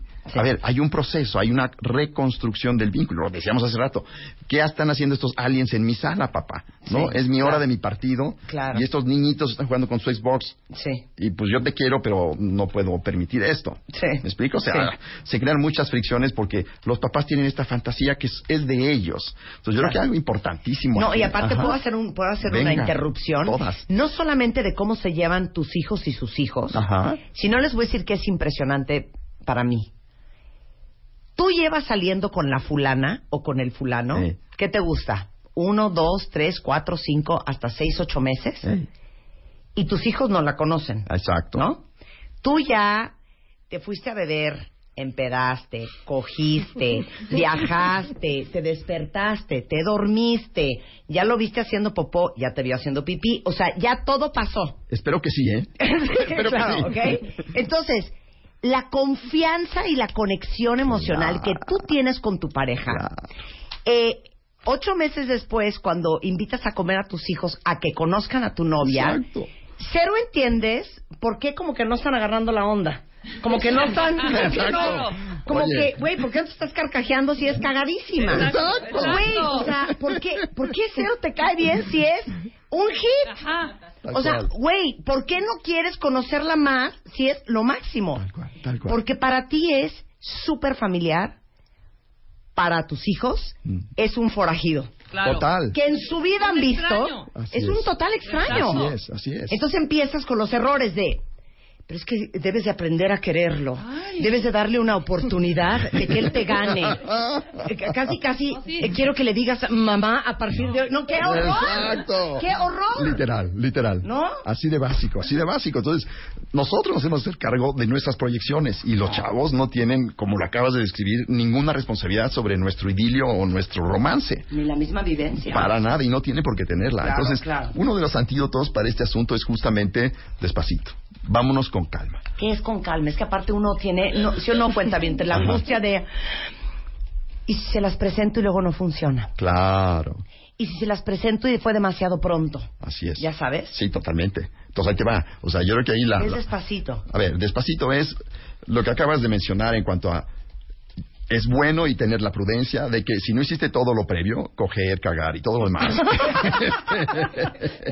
Entonces no estás lista tú siquiera para presentárselos a tus hijos, lo cual sí es prudente, porque de pronto hay unas que salen y a la semana ya se lo están presentando, es más, lo están llevando y hasta duermen en la casa, o sea, aguas Sí, ahí también, esa claro. precipi- o sea, ese despacito tiene que ver con respeta tu casa, respeta a tus chavos, respétate a ti misma, porque lo que estás queriendo hacer es forzar, y esto es muy femenino, o sea, ya encontré al príncipe azul, va a resolver mi situación, y entonces, pues chavos que creen este es el bueno, con permiso.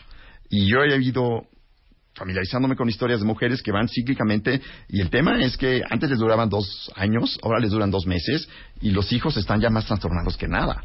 O sea, jefa, ¿cuál sigue? O sea, ya los chavitos... No, bueno, sí, sí, imagínense. Si hay cosas que duelen como persona, hombre o Mm, mujer, mm. sobre todo mujer porque nos sentimos como ma- mucho más responsables por los hijos, una cosa Claro. bien rara y bizarra, pero cuando cortas con un güey con que saliste ocho meses y dices, soy una imbécil, que salí ocho meses con este estúpido y que permití que me arrastrara.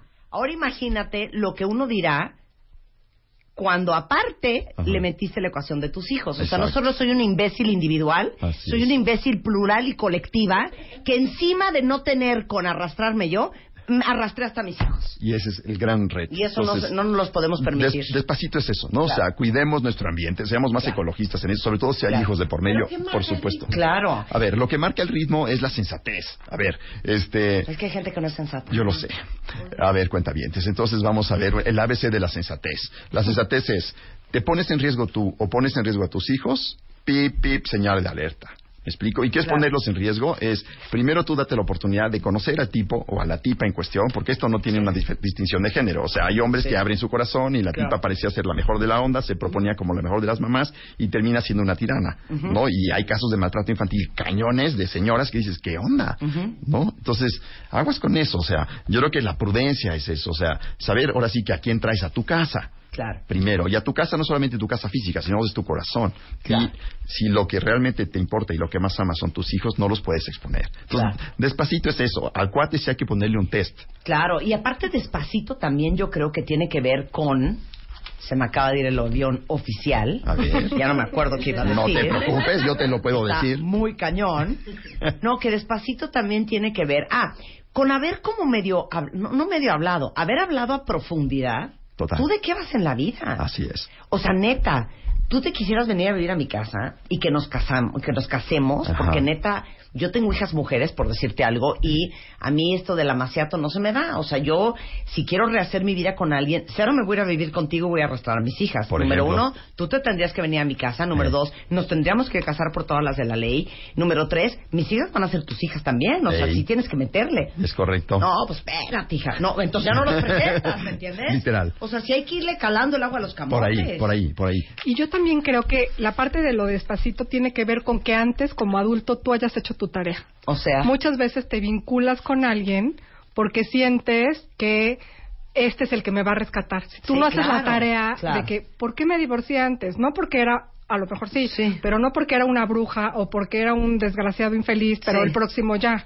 Sí, o claro. sea, ¿qué tenías tú que aprender en esa relación anterior? Claro. Si tú no haces tu tarea anterior, pues es muy lógico que quieras que la persona que viene, pues, Claro. rescátame, rescátame. Exacto. Y creo que No, y aparte yo creo que el mensaje a los hijos es, oigan, neta, salúdenlo de beso, pórtense bien, no quiero ni media jeta, se coman todo lo que va a pagar en el restaurante, Exacto. porque este hombre nos va a sacar de nuestra miseria Wow. emocional y física. wow. ¿Estás de acuerdo? Sí, Entonces, si nuestros hijos fueran este emocionalmente maduros y verbalmente hábiles, te diría, mamá, no seas huevona y ponte a trabajar y Por ejemplo.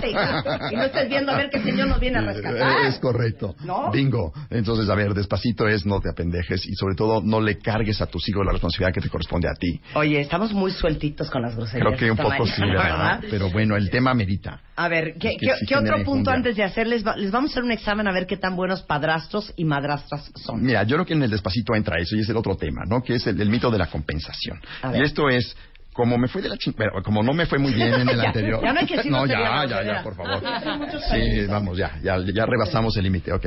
Entonces, eh, me fue mal en el anterior, entonces este mito, porque todo esto es a nivel eh, subconsciente, o sea, la Sí, gente tiene este pensamiento Sí, mágico, ¿no? Entonces, ah, entonces como este es el bueno, seguramente pues todo lo que el otro no hizo o lo que el otro hizo mal, este pues lo tiene que resarcir a fuerzas, porque además yo no, yo no me puedo equivocar dos veces, porque si me equivoco dos veces, entonces le voy a tener que dar razón a mi suegra o a mi ex, a mi ex suegra, ¿no? Sí, sí. O cómo le voy a hacer esto a mis papis. O sea, ya sufrieron mi primer divorcio, entonces este que viene tiene que ser de bueno sí o sí.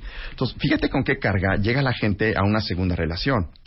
Entonces, el, el tema del- de, de este mito, ¿no? De, de- de- de cómo efectivamente entramos a la compensación es, ¿sabes qué? Como en toda etapa de enamoramiento, diosificaste una persona que solamente es una persona y que no puede y no tiene por qué cargar con tus fantasías. Claro. Y ese es el gran asunto, o sea, el, el otro, si bien está haciendo su mejor esfuerzo como en cualquier Sí, enamoramiento. espérate, espérate, espérate. A ver. Barajéamela más fácil. Claro, ya entendí tu razonamiento. Es, A ver. a ver, lo hice todo mal en mi primer matrimonio. Ey, todo ey. me salió fatal. Este me va a salir todo muy bien y todo va a estar increíble. Claro. Porque como yo no soy la misma imbécil de antes, todo lo voy a hacer bien. Es correcto. Y cuando encuentras al susodicho en cuestión, viene con hijos, viene con ex, viene con complicaciones, viene con pensión alimenticia, Eh. viene con cambios de camioneta cada dos años. Lo bueno, lo malo, Y dices, ¿qué es esto? Así no era el, mi plan. Eso. O sea, esto iba a estar increíble y esto es un desmadre y esto es complicadísimo. Por ejemplo. ¿No? Así es. Entonces, ¿cuál es realmente el antídoto de esto? O sea, aquí el, el- el tema es, si no me hago cargo de dónde vengo y cómo llegué a este vínculo, no puedo pretender que el otro se haga cargo de mis miserias. Claro. Y el problema es este, o sea, las mamás tienden a, a ver, yo tenía a mis hijos solas, qué bueno que viniste, pero ayúdame con ellos. Y cuando el cuate eh, se siente más o menos empoderado, la chava dice, no, no, no, no te metas, esto siempre lo hemos resuelto así.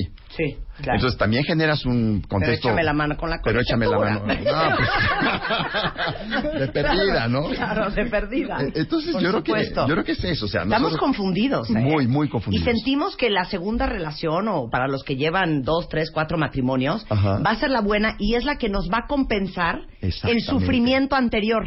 Eso es, eso es. Y lo peor es que desde esa fantasía estamos cavando la tumba de esa relación y va a ser más feroz la forma de tronar. Claro. Porque estás poniendo al otro contra la espalda y la pared. A ver, Claro. si tú llegas y me dices, y me pides, y me pides, y yo desde enamorado y desde generoso, hago, hago, hago, hago, pero eres interminable en tus demandas, pues yo voy a salir corriendo. Claro. Entonces, el, el antídoto real aquí es, pues, despacito y con mucha prudencia. Sobre Oye, todo, hazte eh, cargo de ti. Dicen aquí que están muertos de risa. Es que de veras no entiendo qué les está causando No, tanta bueno. hilaridad. Si esto es una tragedia de principio a fin. mundial. Dice una cuentaviente, llevamos 11 meses andando. Ajá. Aún no conozco a su hija. Pero ya hicimos todo, mana, dormir, coger.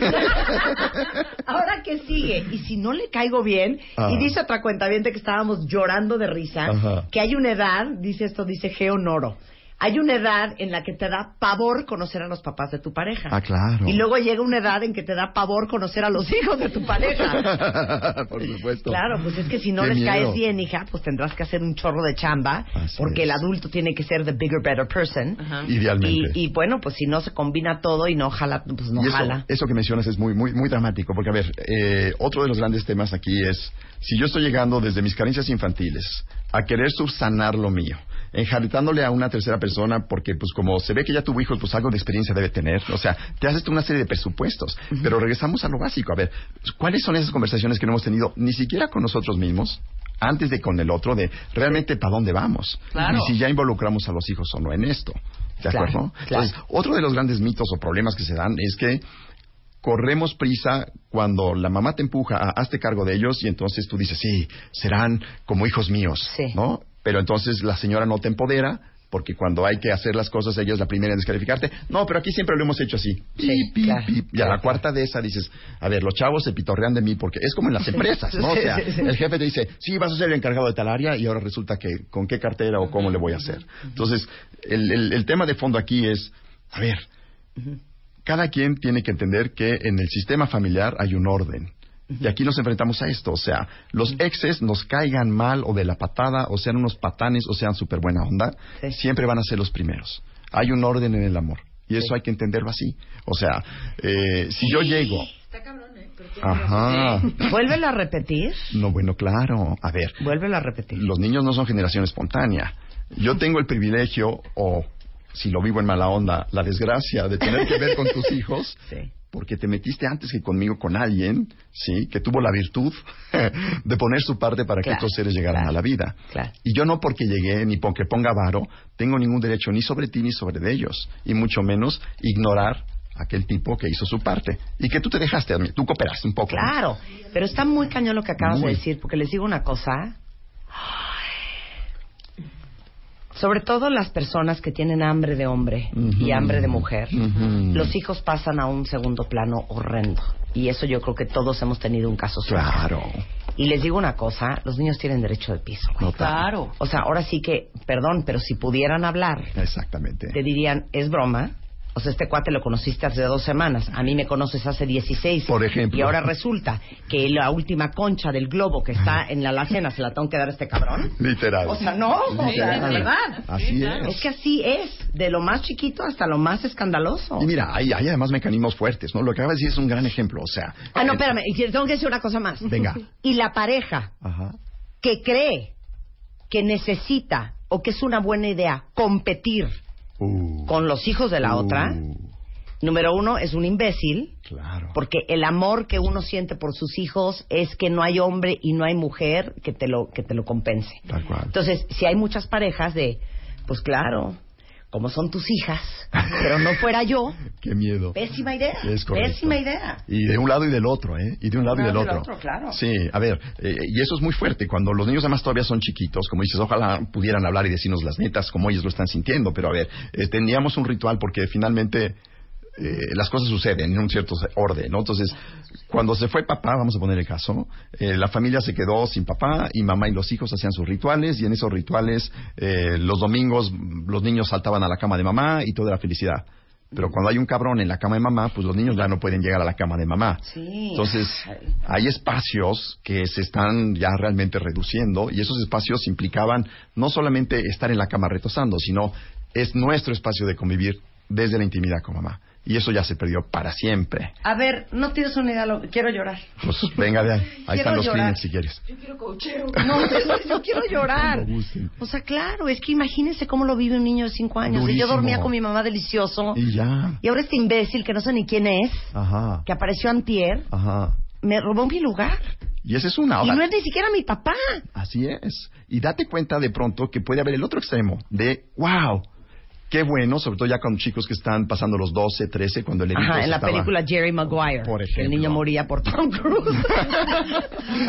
Solo ahí. Mazo. Ajá. Ajá, Pero, Entonces, ¿qué? A lo que voy es, felizmente que llegó este desgraciado, me cae de la chingada, pero él se está haciendo cargo de mi mamá, Fiu, ¿no? O sea, Claro. liberar a los chavos con una presencia masculina vale mucho la pena. Y Claro. yo sé y entiendo que hay muchas mujeres que están, más allá de su hambre de hombre, también como, pues buscándole a sus hijos una figura masculina desde esta muy noble y buena intención. Claro. Ahora, suceden cosas cuando los niños todavía son pequeños, ah, antes de los 10, lo que genera una muy buena relación, y eso es como muy paradójico, o sea, llega un cuate que se adapta, que es súper buena onda, que es respetuoso, que le entra todo, y los chavitos se empiezan a enamorar en buen sentido de esta figura paterna, Sí. aunque tengan un buen padre Sí. biológico y que sí, lo vean, etcétera. 100%. Y entonces tienen experiencias con este nuevo papá que son muy buenas y en una de esas por alguna circunstancia, porque los niños luego están asociando como los adultos situaciones, dicen, ah, pero es que antes veníamos aquí con mi papá.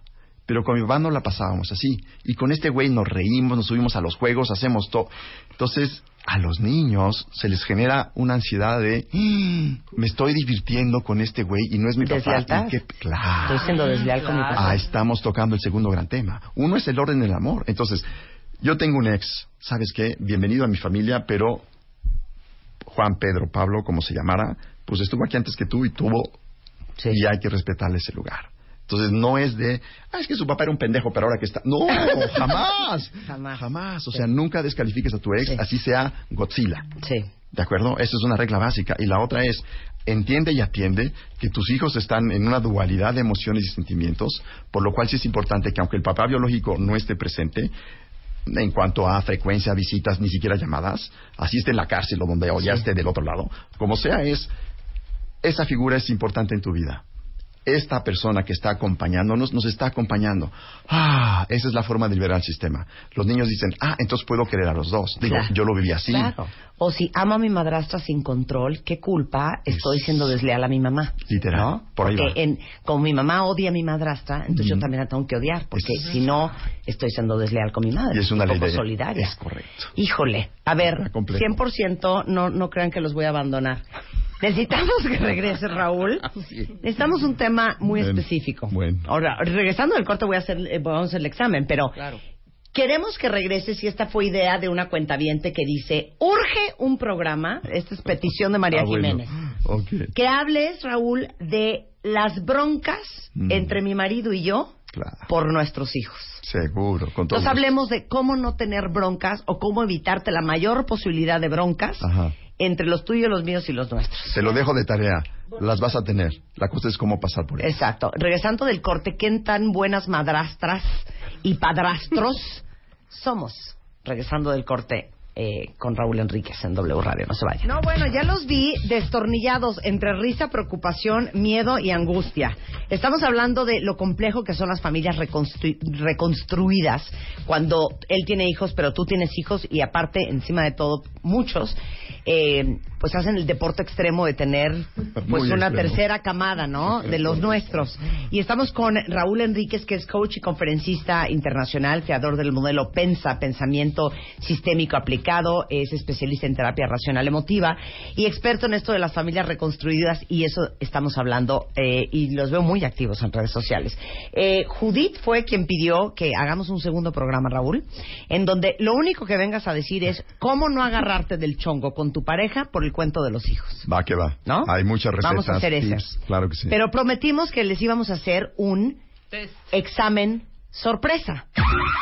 Examen. Sorpresa. Examen. Sorpresa. Examen. Sorpresa. Examen. Sorpresa.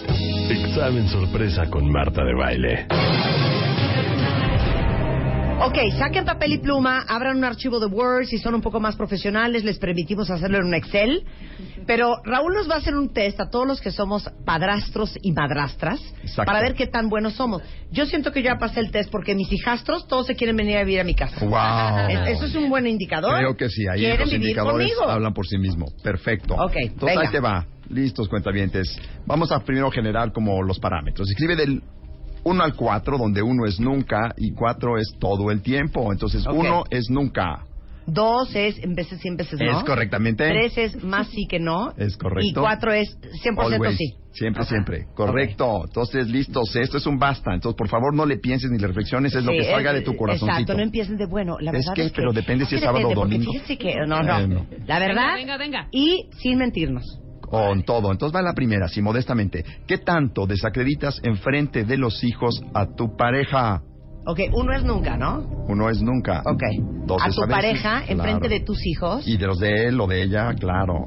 O sea, de hijos. cero se hace así. A ver, dame acá. Exacto. Por Mazo, ejemplo. mazo, sí, tal cual. ok. No, o sea, extranjero apenas se está dando cuenta que aquí comemos así. Bueno, ok.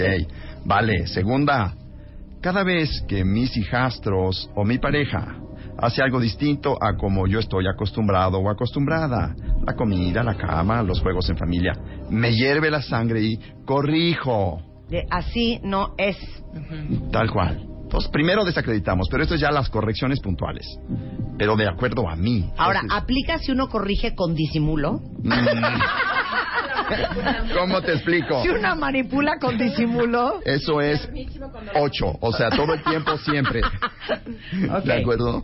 Ok, va la tercera. Si mi pareja interviene en la educación de los hijos, me sale el Godzilla que llevo dentro. O sea, tú no ¿Y te lo metes. manifiesto? Ah, no, claro. Sí, o con disimulo. O se lo cobra, bueno, o se lo cobras por debajo, de, pero de que te sale, te sale. Si lo sientes y sientes a Godzilla adentro, aunque no lo demuestres, lo estás sintiendo y pon cuatro. Y eso salpica a los niños y Sí. se nota, Sí. claro. Ok, vamos por la que sigue. Con tal de llevar la fiesta en paz, me aparto y me encierro en mi cuarto. O me voy al súper o invento cualquier jalada, pero finalmente cuando veo que las cosas no están como necesito o me da como el, el ansia del conflicto, mejor me desaparezco. Soy de palo, soy de palo, tengo orejas Es correctamente. Ok. Oh, sí. Viene, viene. Ok. Sigamos. Cada vez que hay gritos y sombrerazos, me manifiesto colérico y de mal humor. Que es lo opuesto. Entonces, no importa de quién venga o cómo venga o por qué se generó, inclusive si yo fui el provocador, ajá, me salgo siempre con, pues el berrinche, la mala onda, miento madres o impongo de alguna manera. O sea, si los hijos de él están haciendo un desmadre, Ajá. tú te enchilas y te enojas. Tal cual. Tal cual. Y de pronto eres mucho más permisivo con los tuyos, qué raro. Ok. Sí, sí, claro. Sale. Entonces, otra va. Si mi hijastra me rechaza y me confronta, acaba con mi buena disposición y tengo actitudes retadoras y sentimiento de venganza y agresión. Aunque no lo reconozcas. Sí. Y entonces vas al súper y pasas por los cereales que le gustan a ella y casualmente se te olvida. claro, ¿No? claro, claro. Tipo. ¿Ok? O sea, no tiene que ser frontal y decir, niña, y... no. Claro, y cuando las niñas va a ir a clase de ballet, no encuentran las zapatillas en tu casa. No vas a poder ir. Na- Por nadie ejemplo. las encuentra. Así es. O, o se te hace tarde. Hijo, Sí. perdón, perdón. Ok. Va. Y sabes que le fascina su clase, ¿no? Sí. Gachísimo. Va. Ok. La que sigue. Me siento entre la espada y la pared, dividiéndome entre tener que elegir entre mi pareja o los hijos. Aquí ya estamos en focos Hardcore, ahí es rojos. hardcore. Así es. Y sé honesto, honesta. O sea, wow, si te la piensas. Siento que decir- nadie va a pasar este examen. ¿no? Lo digo ahorita, ¿eh? Si te nadie digo- lo va a si te pasar. digo, ah, Va, va que sigue. Ah, incito a mi nueva pareja a que me ayude e intervenga en la educación de los hijos antes de que éste se gane la autoridad y el respeto por parte de mis hijos. Sí, así de buenas a primeras y le obedecen, ¿eh? Además, Ajá. El señor no se ha ganado el derecho ni la mujer. presionas a los chavos y presionas a la pareja. Ok. Ok. Bueno. Abrazo o acaricio a los niños sin que me lo pidan ellos. Estamos hablando de los niños que no son de uno. Exactamente. ¿No? Y obviamente hay edades más vulnerables que otras. Cuatro es siempre, siemprísimo, ¿no? Siempre, siempre, siempre. Ujú. Ok. Quedan dos. Vámonos. Asumo que mi pareja tiene un gen que la o lo convierte en un padre o madre experimentado. O sea, yo asumo que él, ah, seguramente tiene Va a que saber saber. cómo manejarlo. Claro. ¿No? Y entonces te organizas un- una cuestión de chamba y te desaparece una semana o haces ese tipo de locuras y a él o a ella la dejas este, todo sí, con todo el tinglado amarrado, ¿no? Y por último, vamos a darle, veo al padre o madre biológico como mi gran rival.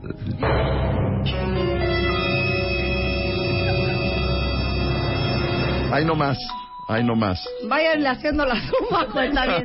Yo Vayan creo que haciendo me van multiplicando como 10 por 4. ¿Cuánto sacaste? Yo ya tengo mi resultado. Puta, Estoy en un hoyo. A ver, No, salí. Estás como en el límite. Sí, estoy en el límite. ¿Cuánto sacaste? Pues 25 como vein- Ana Paula. ¿tú? No, 21. O sea, bajito de Ana Paula. A ver, ¿quieres saber la quiero verdadera saber historia? sus números. Que nos Quiero saber sus números ahorita y no timen. Tengo miedo. A ver. Claro. ¿Eh?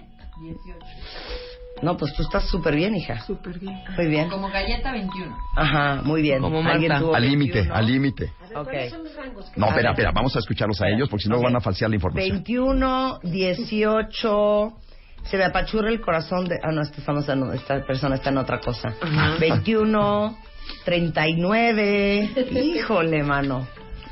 No, están fuertes. 37, 29, 28. Venga, échalo. Venga, pues, entonces, ahí nomás. Si estabas todavía entre el 11 y hasta el 21, no te hagas pato, 22 no cuentas y 22 ya pasó la... la, la, la, la. Ahí la llevas, sé consistente en tu comportamiento.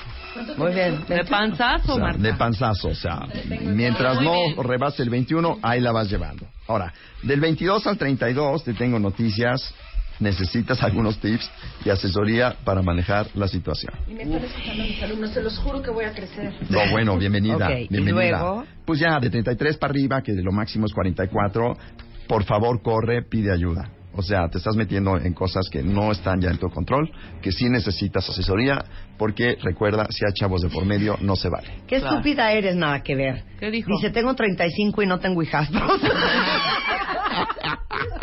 Es un idiota.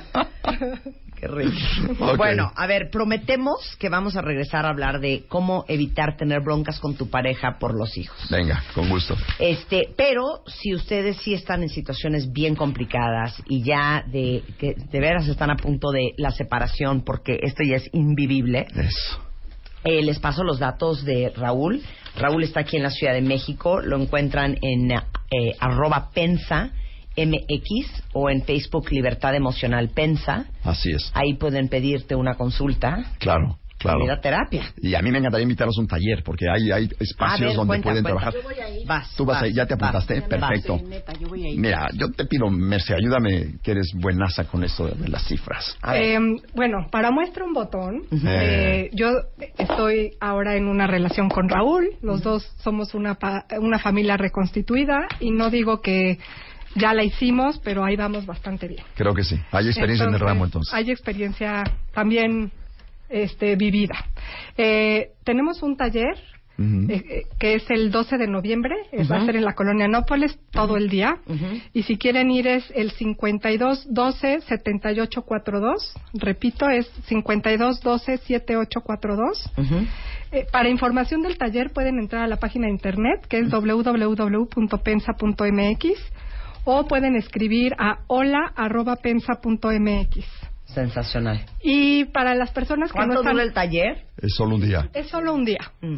los vamos a dar como los tips más elementales y este y para las personas que que no pueden porque de alguna manera este no viven en el DF o no no, no pueden llegar va a haber también uno online. No, sensacional. ¿Cuándo Sí. es? El taller online va a ser el 15 y, y el 22 de noviembre, que son jueves, de 8 de la noche a 10 de la noche. Sensacional. Bueno, ahorita les pongo en Twitter y en mi Facebook toda la información de ambos talleres. Qué gusto haberte conocido, Raúl. Qué diversión. Qué bueno. Qué complicado. Pero sí es posible, claro que se puede. Totalmente. Entonces hay que manejarlo con mucha inteligencia y con mucha madurez. Ese es el caso. Y te invitamos de regreso para que nos digas Cuando cómo no, no pelearse con la pareja por el cuento de los hijos. Claro que sí. Mercedes. Son 2 y 19 de la mañana en W Radio. Ahora en Spotify. Salud, amor, neurociencia, inspiración, los especialistas, los playlists, los matamestas y los mejores temas. Marta de Baile llega a Spotify. Dale play. Este mes, en Revista MOA, Chayanne nos da sus mejores lecciones de amor. ¿Y qué hacer para que tu relación dure? Te decimos cuánto daño le están haciendo los zapatos a tu cuerpo, cómo superar el síndrome del impostor y qué nueve hábitos diarios te van a cambiar la vida. Además, cómo diferenciar entre amor y estoqueo y cómo ser una mujer fregona sin que te tachen de cabrona. MOA Octubre, 112 páginas de salud, paz mental y relaciones sanas. Una revista de Marta de Baile. Mi queridísima Natalie Marcus, nuestra nutrióloga funcional de cabecera, el tema está color de hormiga porque es la alimentación y el cáncer de mama. Bueno, pues hoy estoy eh, con tres personas muy especiales, tres pacientes mías con cáncer de mama y cáncer de ovario que ahorita las voy a presentar. Gracias por acompañarme, por un proceso que han hecho cada una muy especial. Y Marta, yo siempre te digo algo muy fuerte. Hay gente que se puede sanar de cáncer y hay gente que se puede curar, que no es lo mismo. Y ellas son tres testimonios de gente que se sanó y se curó. ¿A qué me refiero con esto? Tú puedes sanar tu alma, perder- perdonar, limpiar tus vínculos, hacer un trabajo espiritual con la enfermedad y entender que tú te lo causaste y por qué vino a tu vida y sanar y hacer las paces con eso y salir a- y morirte. ¿eh? Y es súper fuerte Y porque cuando dices que tú te lo causaste, dices, ¿qué perrada es esa? Cero me lo causé. Pero sí, pero sí. ¿Ustedes lo viven así? Sí. ¿Ustedes, sí. tú sí? Bueno, o sea, finalmente yo creo que no era tal cual una candidata para tener cáncer, pero yo tengo responsabilidades. Y como y yo creo que finalmente lo que me ayudó a salir del cáncer es sanar toda, no ser víctima y sanar todas mis relaciones. ¿De qué hablas, Elfie? Sí. O sea, finalmente yo no estaba, por ejemplo, yo te voy a decir, yo no era una candidata de cáncer porque no tenía las condiciones. O sea, tenía salud, era, yo soy maratonista, soy deportista, este, tengo una vida espiritual, soy súper eh, como eh, seguidora de ustedes, de todos tus este, colaboradores. Este, aparte, eh, como súper sano, el deporte con el alimento. Y eso sí, tengo un estrés, pero es normal, pero de una vida citadina, pero finalmente eh, yo no tenía rencores, yo no me sentía como gente que para tener cáncer, cero. Ay, hija, yo tampoco, hija, y entonces... Entonces, bueno, pues la vida me puso en esto y decidí trabajar y en lugar de decir víctima, Dios me lo mandó, o sea, cero. Sí. Porque Dios te crea perfecta, llena de amor y fue como que mi oportunidad de regresar a eso, a la fuente creadora, a, a través del amor. Y, este, pues... Platica un pues- poquito tu proceso con tu trabajo. Sí, porque, eh, bueno, Selfie Díaz tiene 45 años. ¿Tuviste cáncer de mama? Tuve cáncer de mama. Pero dime una cosa. Hoy en día, porque se ve que eres una chava trabajada emocionalmente, ¿tú ya entiendes hoy para qué te dio? Claro. Para sanar, para regresar a la fuente. Otra vez, unos dicen Dios, otra fuente divina, Mahoma, Krishna, lo que quieras. Al Creador te crearon con amor y precisamente es para sanarte, sacudirte todas esas, re- bueno, no rencores, porque no son rencores, simplemente enojos, ese ego, esa eh, eh, defectos de carácter que tienes que trabajar para volver otra vez al amor, ¿no? Y el amor cómo es, pues simplemente este sanar todas tus relaciones en el trabajo, pedir perdón. En ese en ese yo me fui en incapacidad precisamente para darme un, un como baño eso, pedir perdón a todos mis colaboradores, como a mi asistente, a todos, a los que no eh, ni creía que hubiera un roso, pero simplemente decirles, ¿sabes que te amo? Entonces de ahí pues, tomo la responsabilidad y de ahí me empiezo a llenar de amor, amor, amor, amor. Entonces, y sí, soy testigo de la teoría. por la teoría, gracias a este proceso, gracias al cáncer, pues pude tener todo de regreso. Estoy impresionada. Y empezaste a ir con Natalie para, porque pasaste que 25 radioterapias, 10 quimioterapias, 16 qui- di- quimioterapias. Así es, fueron 16 quimioterapias y tenía la esperanza de que no fuera radio, pero finalmente cuando me hicieron la, bueno, la cirugía, este, me dicen que sí. Entonces, por supuesto, antes doy con Natalie y eso fue un eh, proceso importantísimo, porque seguí toda la pie de la letra, o sea, había riesgos. Cuando yo leí que eran todos los efectos secundarios de tener una quimio, una, me puse a llorar. O sea, entonces voy corriendo con Natalie y pues me pertigió todo el intestino, este, todo, todo, todos los complementos y al contrario, de verdad, o sea, fue una sanación tanto física como yo creo que espiritual. Entonces, al contrario, me llené de como de amor, de amor, de amor y este, las quimios, yo lo que hacía era, en lugar de rechazarlas, aceptar, o sea, aceptar el proceso. Viene así, sí, lloré muchísimo cuando me dijeron, pero acepto el proceso, este, lo vivo con, con amor, con el Señor. A mí cuando me dijeron, el 14 de febrero, qué chistoso, el Día del Amor y la Amistad, ¿tienes cáncer? Ese día volteo con mis papás, les digo, yo voy a ser testigo de que Dios está conmigo y que sí existe. Y pero no es Dios a través del amor. Entonces, eh, eso, eso es, fue todo. Trabajé y tuve de regreso ese amor. Entonces, pero este camino actual sigue, todavía sigue. Y te voy a decir una cosa, eso sí, soy un ser humano y a veces la riego. Y la riego muchísimas veces, mis defectos de carácter. A veces me sale poderlo traspasar, no enojarme, no engancharme. Y hay veces que sí y hay veces que no. Pero también Claro. me perdono. Claro. Bueno, este es el caso nada más de selfie, pero está aquí Eloísa, que tuvo cáncer de mama de 58 años, Mariana Ibarra de 53, que tuvo cáncer de ovario, y Natalie nos va a explicar qué onda con el cáncer y la alimentación, porque nada más con esto los mando a corte. El Flanders Institute of Biotechnology en Bélgica publicó el pasado viernes por el Nature Communications, en donde determina que el azúcar despierta las células cancerosas existentes y provoca que se expandan más rápido y hace que los tumores sean mucho más agresivos. Nada más les suelto esa. Regresando del corte hablamos con vayan.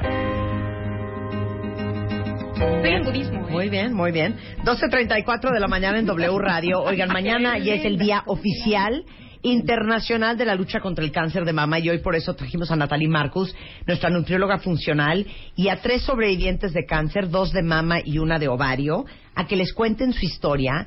Las tres han recibido radioterapias y quimioterapias, pero las tres trabajaron con Natalie su tema de la alimentación como este un tratamiento paralelo para sobrevivir el cáncer. Les voy a presentar a Mariana. Mariana tiene 53 años y su historia es para que nos aventemos todas por la ventana porque no fue de mama, fue de ovario y nunca sintió nada. Adelante, Mariana. Pártenos el alma. Venga. Yo comencé con un dolor de estómago, era muy raro, no era ni cólico ni era eh, gastritis, era muy raro. No pude dormir del dolor, al día siguiente acudí con el ginecólogo, me, me hizo un ultrasonido y me dijo que era un problema de un mioma que tenía y por consiguiente como me estaba causando tanto problema que me iba a quitar la matriz. Acto seguido, eh, consulto con mi madre y le digo, Sí. me voy a quitar la matriz. Me dice, pero ¿cómo te la vas a quitar? Vamos a ver otra opinión y si te dicen lo mismo, pues opérate con quien quieras. Bendita las mamás. Bendita las mamás. Para que nos hagan caso, también obedezcan ya. Voy con otro ginecólogo. eh, quiero decir que el primer ginecólogo nunca me hizo un ultrasonido vaginal. Este ginecólogo me mandó hacer un ultrasonido vaginal. Eh, los resultados, cuando, cuando le entregan los resultados, me manda a hacer un PET. Y ahí me quise morir, porque pues, PET es sinónimo de cáncer, ¿no? Eh, quiero aclarar que cuando te van a hacer un PET, lo que te dan a tomar es pura azúcar. Para Glucosa, que, ¿no? Glucosa, para que se te pinten las células de cáncer. Porque ahorita antes del corte les dije eh, el estudio que acaba de salir en Bélgica sobre la relación del el azúcar con las células de cáncer. Pero ahorita vamos a Es su alimento, es su alimento. Entonces te mandan a hacer un PET. Un PET Y sale. se pintan los ovarios. se pinta el ovario, porque nada más tenía uno, se pinta, este, obviamente no sabes tú si hay más hasta el momento de abrirte y de operarte. Afortunadamente tuve la fortuna de llegar con un buen oncólogo me operan, eh, los dolores que tenía era porque el, el tumor era demasiado grande y ya estaba haciendo, lo estaba esta- estrangulando el ovario. Entonces, imagínate el peso de un ovario chiquito contra un tumor, como un tumor muy grande, ¿no? Afortuna la operación duró seis horas. Este, Hija, Mariana. seis horas. Ningún síntoma. Ningún síntoma Más que un retortijón que podrías haber pensado Sí, "Me carne que de se comió". la carne. Sí, pero ningún dolor. Y el primer doctor no te hizo el ultrasonido vaginal Por como, supuesto, como por debe supuesto, de ser. por supuesto y te que dijo, no. es un mioma, vamos a quitarte la matriz para Por que supuesto. ustedes estén ojo al Cristo. Y de- además, exígeles a su ginecólogo que les haga un factor tumoral que se llama el CA125. A ver. Hay dos, a ver, Marta. Ahí va. Hay dos. 125. O sea, no nada más es suficiente la mastografía y que se revisen ustedes. Les puedo decir que el 50% de mis pacientes que se detectan cáncer son ellas, cuando se revisan su mama, no la mastografía. Entonces, revísense, apréndanse a tocar. Y segundo, hay dos estudios en sangre que se llama CA119 y el CA125, que son marcadores de cáncer de ovario y de mama. Entonces, estos hay que hacerlos después del... Cada vez vemos más cáncer antes de los 35 años y la mastografía te la hacen hasta los 40. Claro. Entonces, sea 119 y sea 125, junto con su mastografía, de verdad, estamos viendo lo que te platicó ayer tu oncólogo, mujeres jóvenes que están teniendo cáncer de mama antes de los 40 que ni siquiera se han hecho una mastografía, por eso hay que revisarnos. Este, exíjales a su ginecólogo, es una prueba de sangre y se los hacen en un laboratorio. Después de, de la operación, eh, yo dije, ya la libré. Porque espérame, hija. En el Papa Nicolau no, sale, cáncer de por ovario. supuesto que no, no sale, no sale. Pitos y flautas. Mm, afortunadamente, bueno, terminó la operación, todo salió muy bien, yo dije, ya la libré. Cuando me dicen, vas a necesitar quimioterapias, fue peor que cuando me enteré que tenía cáncer. ¿Por qué? Porque sabía de todos los síntomas que significaba la quimioterapia. Mucha gente no la libra, libra el cáncer, pero no libra la quimioterapia, por todas las, porque es muy agresiva tu Sí, cuerpo, claro. mata células buenas y células malas. En ese momento dije, yo no me voy, tengo que tener las armas para salir adelante. Y afortunadamente llegó a mi vida Natalie y a partir de cuando tuve un mes después de la operación llegué con Natalie y me puse en sus manos para poder librarle la quimioterapia. Y gracias a Dios nunca nunca tuve una transfusión de sangre ni la vacuna de la médula. Porque cuando fui con el oncomédico me dijo, una de las consecuencias de la quimioterapia es que te bajan los glóbulos blancos y te vas a tener que poner una vacuna en la médula para que siga produciendo glóbulos blancos. Y yo le dije, a mí no me van a hacer eso. Que sientes que te mueres, te duele todo el cuerpo, se llama neupogen o qué le le di, se llama aceite de hígado de tiburón, algunas cosas, cúrcuma, y eso con eso nos Y te bajan los glóbulos blancos. Nunca, me- nunca tuve anemia, nunca bajé de peso en mi quimioterapia. Yo me mantuve muy bien, afortunadamente. También tuve una actitud muy positiva y eso me ayudó mucho. O sea, tú dirías que el, el cambio de alimentación en Por tu tratamiento supuesto. de cáncer fue fundamental. Fundamental. Fundamental. Fundamental. Bueno, oigan a Eloísa. Eloísa tiene 58 años, es de Mazatlán. Y su historia es otro, otro infierno. Y otra gran sorpresa. Porque dos veces no la tiraron. A ver, échate el cuento. Yo la verdad eh, acababa de pasar la boda de mi hija, estábamos encantados, nos fuimos de vacaciones en diciembre y llego eh, a hacerme mi mamografía ahí en Mazatlán como siempre, feliz y contenta, siempre con Sí. cierto susto. Entonces me dijo la doctora, sabes que este pues traes algo. ¿Cómo? En ese momento se te viene el mundo encima. Eh, o sea, ¿qué hago?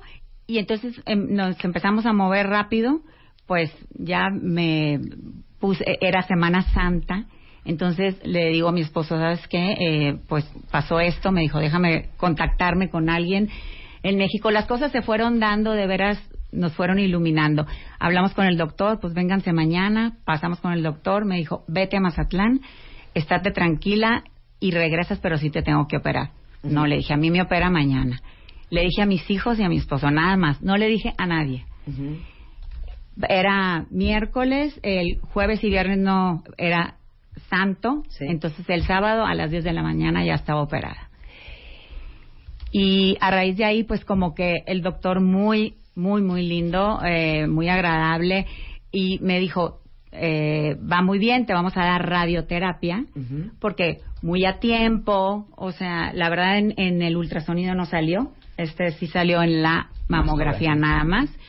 Pues, eh, y entonces el, el doctor, eh, me dieron la, ya me empezaron a dar la radioterapia. y yo feliz. En ese inter se me casa otra hija, voy a, a la boda, me regreso sola, porque ya había terminado mis radioterapias, pero yo sabía que había un estudio que ahora hacen que se llama Mama Print, que lo mandan a Estados Unidos, dura seis semanas, y de regreso vine a recogerlo. Claro que el doctor ya me dijo, dependiendo de ahí, vas a ver si hay quimioterapias. Pues, ¿cuál fue la sorpresa que me dijo? Que sí había que haber, aparte, quimi- quimioterapias. En ese momento se me vino el mundo encima, de veras. Estaba sola, entonces iba caminando, eh, me fui en un Uber a donde habíamos rentado, que habíamos rentado un departamento. Llegué, pataleé, lloré, respiré hondo y dije, Dios mío, si tú me lo mandaste, es por algo. Y yo siempre tenía un librito que dije, deja a Dios ser Dios.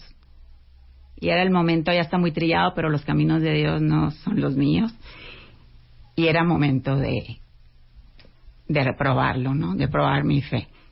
Igual, me abandoné en mí y tuve toda la confianza del mundo. Decidí eh, estar aquí, atenderme aquí y empecé, al principio me acompañaban mis hijos, mi esposo, empecé a meditar, empecé a orar, pero muchas veces me la pasé sola. Sí. Y a veces a mí sí me dio porque todavía no daba con Natalie y sí me inyectaron el Neupogen y me dolió hasta la vida. Estaba esa vez sola y me, ¿qué me pasa? ¿Qué me pasa? Y bueno, así hasta que una vez hace un año eh, aquí en una me manda una amiga un WhatsApp y en una entrevista de Marta de Baile a Natalie Marcus me entero, la oigo, apunto el teléfono a una cita y voy con ¿Qué ella. entrevista era? Pues hace un año específicamente. De alimentos para. De alimentos y el cáncer, de la alimentación Sí. y el cáncer. O sea, tu amiga te mandó por WhatsApp por la WhatsApp. entrevista que yo y Natalie hicimos. Y también una doctora en Mazatlán, mira, que es mi amiga también. Y Hani, mi amiga, que había padecido de lo mismo, me dijo, te pasó esto. Y lo oí como 80 veces. Entonces apunté el teléfono. Ay, abracémonos, Eloísa. Y ¡Qué por eso alegría! Y a, bueno, y a partir de ahí, bueno, mi alimentación, la verdad, este, em, entre la alimentación que, que me dio Natalie, eh, no volví a tener, mis análisis salieron súper bien, mi sistema inmunológico, mi, mis glóbulos rojos y también me ayudé con acupuntura. Qué que ya había sensacional. Ahora sí, arranca Natalie sin piedad, hija. Bueno, estábamos hablando de la sanación y la curación. La curación ocurre con la quimioterapia, con la acupuntura, con la nutrición, pero la sanación es un proceso individual, que cada una ha buscado sus maestros, su camino espiritual, ¿no? Sus romper creencias y sanarse. Y sanarse es una obligación con cualquier enfermedad, sea cáncer o cualquier cosa. Yo solo soy un acompañamiento de ustedes, ustedes lo saben, soy un canal y no solamente yo atendí a Mariana, Marisa Novoa también te atendió, que fue parte de mi equipo, todo mi equipo está capacitado en una dieta. ¿Qué dieta les dimos a ustedes? Bueno, es una dieta que no tienes que tener cáncer para hacerla, Marta. Es una dieta antiinflamatoria, que es la que siempre hablamos. Es una dieta donde dice lo que crece del suelo, úsalo, lo que no crece, deséchalo. Esa es la regla Pero principal ¿sabes en qué, cáncer. Natalie? Ya neta te digo una cosa. Deja de estar hablando como si estuvieras ligando, sensual y erótica. y ya ponte fuerte. Porque se ha cansado Natalie de hablarles del cuento de la alimentación y también muchos de ustedes ya no quieren obedecer. Sí. Ya ponte dura. Cada vez veo más gente- ligando con el cuentaviente de... No, es "Ustedes verdad. tienen que dejar No, cada vez comer". vemos más gente con cáncer, con más enfermedades. ¿Estás de acuerdo, Mariana? ¿Por qué? Porque el oncólogo ayer te dijo, estoy asustado con lo que estoy viendo, mujeres jóvenes con cáncer, que ni siquiera se han hecho una mastografía y no les toca, porque estamos llenos de azúcar, de químicos, de toxinas, y toxinas emocionales, toxinas físicas, lo que respiramos, lo que nos untamos, lo que, respi- nos- lo que comemos, son químicos, son toxinas neurotóxicas que se inflaman y obstruyen la membrana celular, inhiben la, energía del cuerpo y hacen que nos empecemos a inflamar todos los días. Y la inflamación silenciosa es el asesino silencioso, es lo que hace que en 20 años tengamos cáncer, Parkinson, artritis, porque estamos inflamando nuestras células. No es la panza, ¿eh? Es a nivel celular, muchachos. Y esto se alimenta, la inflamación, de tres cosas principales. Azúcares, todo lo refinado, harinas blancas, arroz blanco, pan blanco, todo lo que les gusta, pasteles, donas. Yo le llamo la vitamina T de México, Marta. Tlacoyos, tortillas, tamales, este, tortas. Es nuestro enemigo, de verdad. Segundo, alcohol. El alcohol alimenta el cáncer. Debemos de tomar vino tinto, las mujeres solo una copa al día máximo y los hombres dos. Pero es un de los alcoholes más sanos es el vino porque tiene antioxidantes, tiene polifenoles. Pero el consumo de alcohol hay que cuidarlo.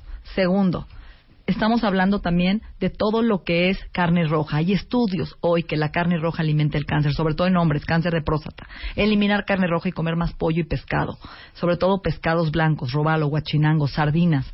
Y algo bien importante, sabemos que los lácteos son nuestro enemigo. Tú pusiste dos estudios de gente que acaba de comprobar que los lácteos dan cáncer. Ahí los tienes. Bueno, pero también Harvard, que- Harvard lo publicó.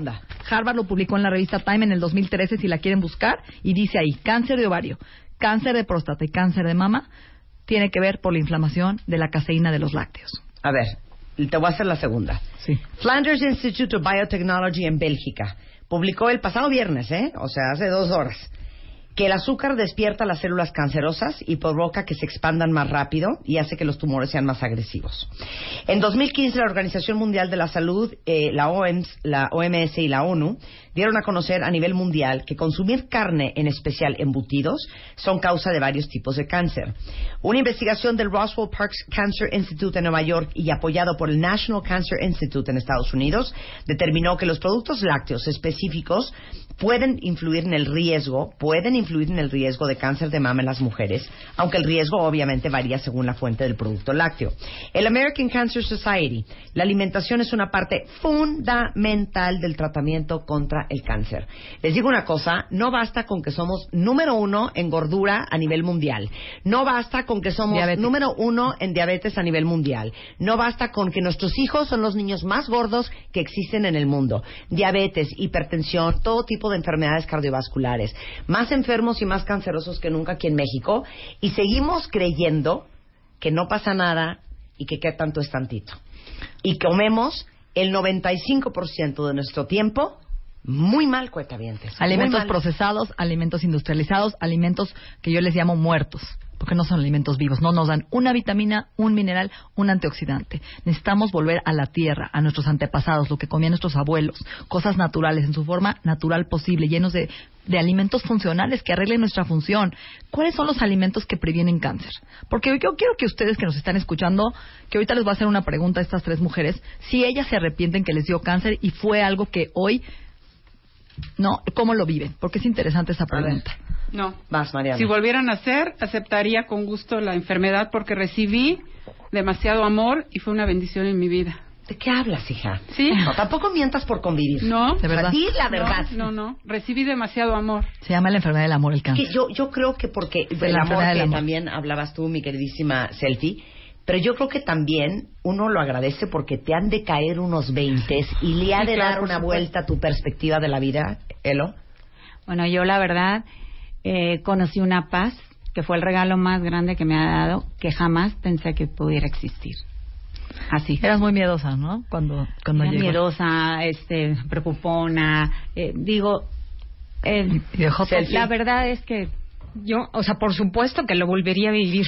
O sea, fue al principio muy doloroso, pero todas las bendiciones que- y toda la el camino de amor que- en el que me puso el cáncer, o sea, de verdad que doy gracias porque no terminó que ya terminó mi ya terminé eh, cáncer, o sea, terminó mi proceso, pero sigue, sigue y empezando sigue dando frutos, alimentándome ese amor que es el real, como dice Claro. nuestro maestro Tony Karam, es un amor más allá, no es eh, no es el vano, es simplemente es el más allá. Entonces, gracias a eso, tengo el camino. Claro. Bueno, pues vamos a, a hablar de qué alimentos previenen cáncer. A Porque ver. yo quiero que se queden tranquilos. O sea, ¿qué dejamos de comer? Nada más de ir rápido. Ok, lácteos, azúcar, disminuyan su consumo de alcohol, por favor, y carne roja. Ahora, nada más te voy a hacer una pregunta y no quiero que te molestes. No. O sea, no es que en tu vida vas a volver a comer una quesadilla de queso Oaxaca. Exacto. Vas Pero a llenar- está cañón que diario es queso, que diario es carne, que diario es grasa, Frito, que diario es azúcar, empanizado. que diario es frito, que diario es empanizado. caliente, aceites calientes, tóxicos, refrescos, azúcar. O sea, la idea es que tengamos una 80-20. Yo le diría que de lunes a viernes, de verdad, llenen a su cuerpo de alimentos anticancerígenos. ¿Cuáles? Por ejemplo, el brócoli, la coliflor. Y las coles de Bruselas se llaman 3 indole carbinoles, una sustancia protectiva de cáncer, de verdad. busquen estos alimentos. Coman mucho brócoli, coliflor y coles de Bruselas, se llaman crucíferas.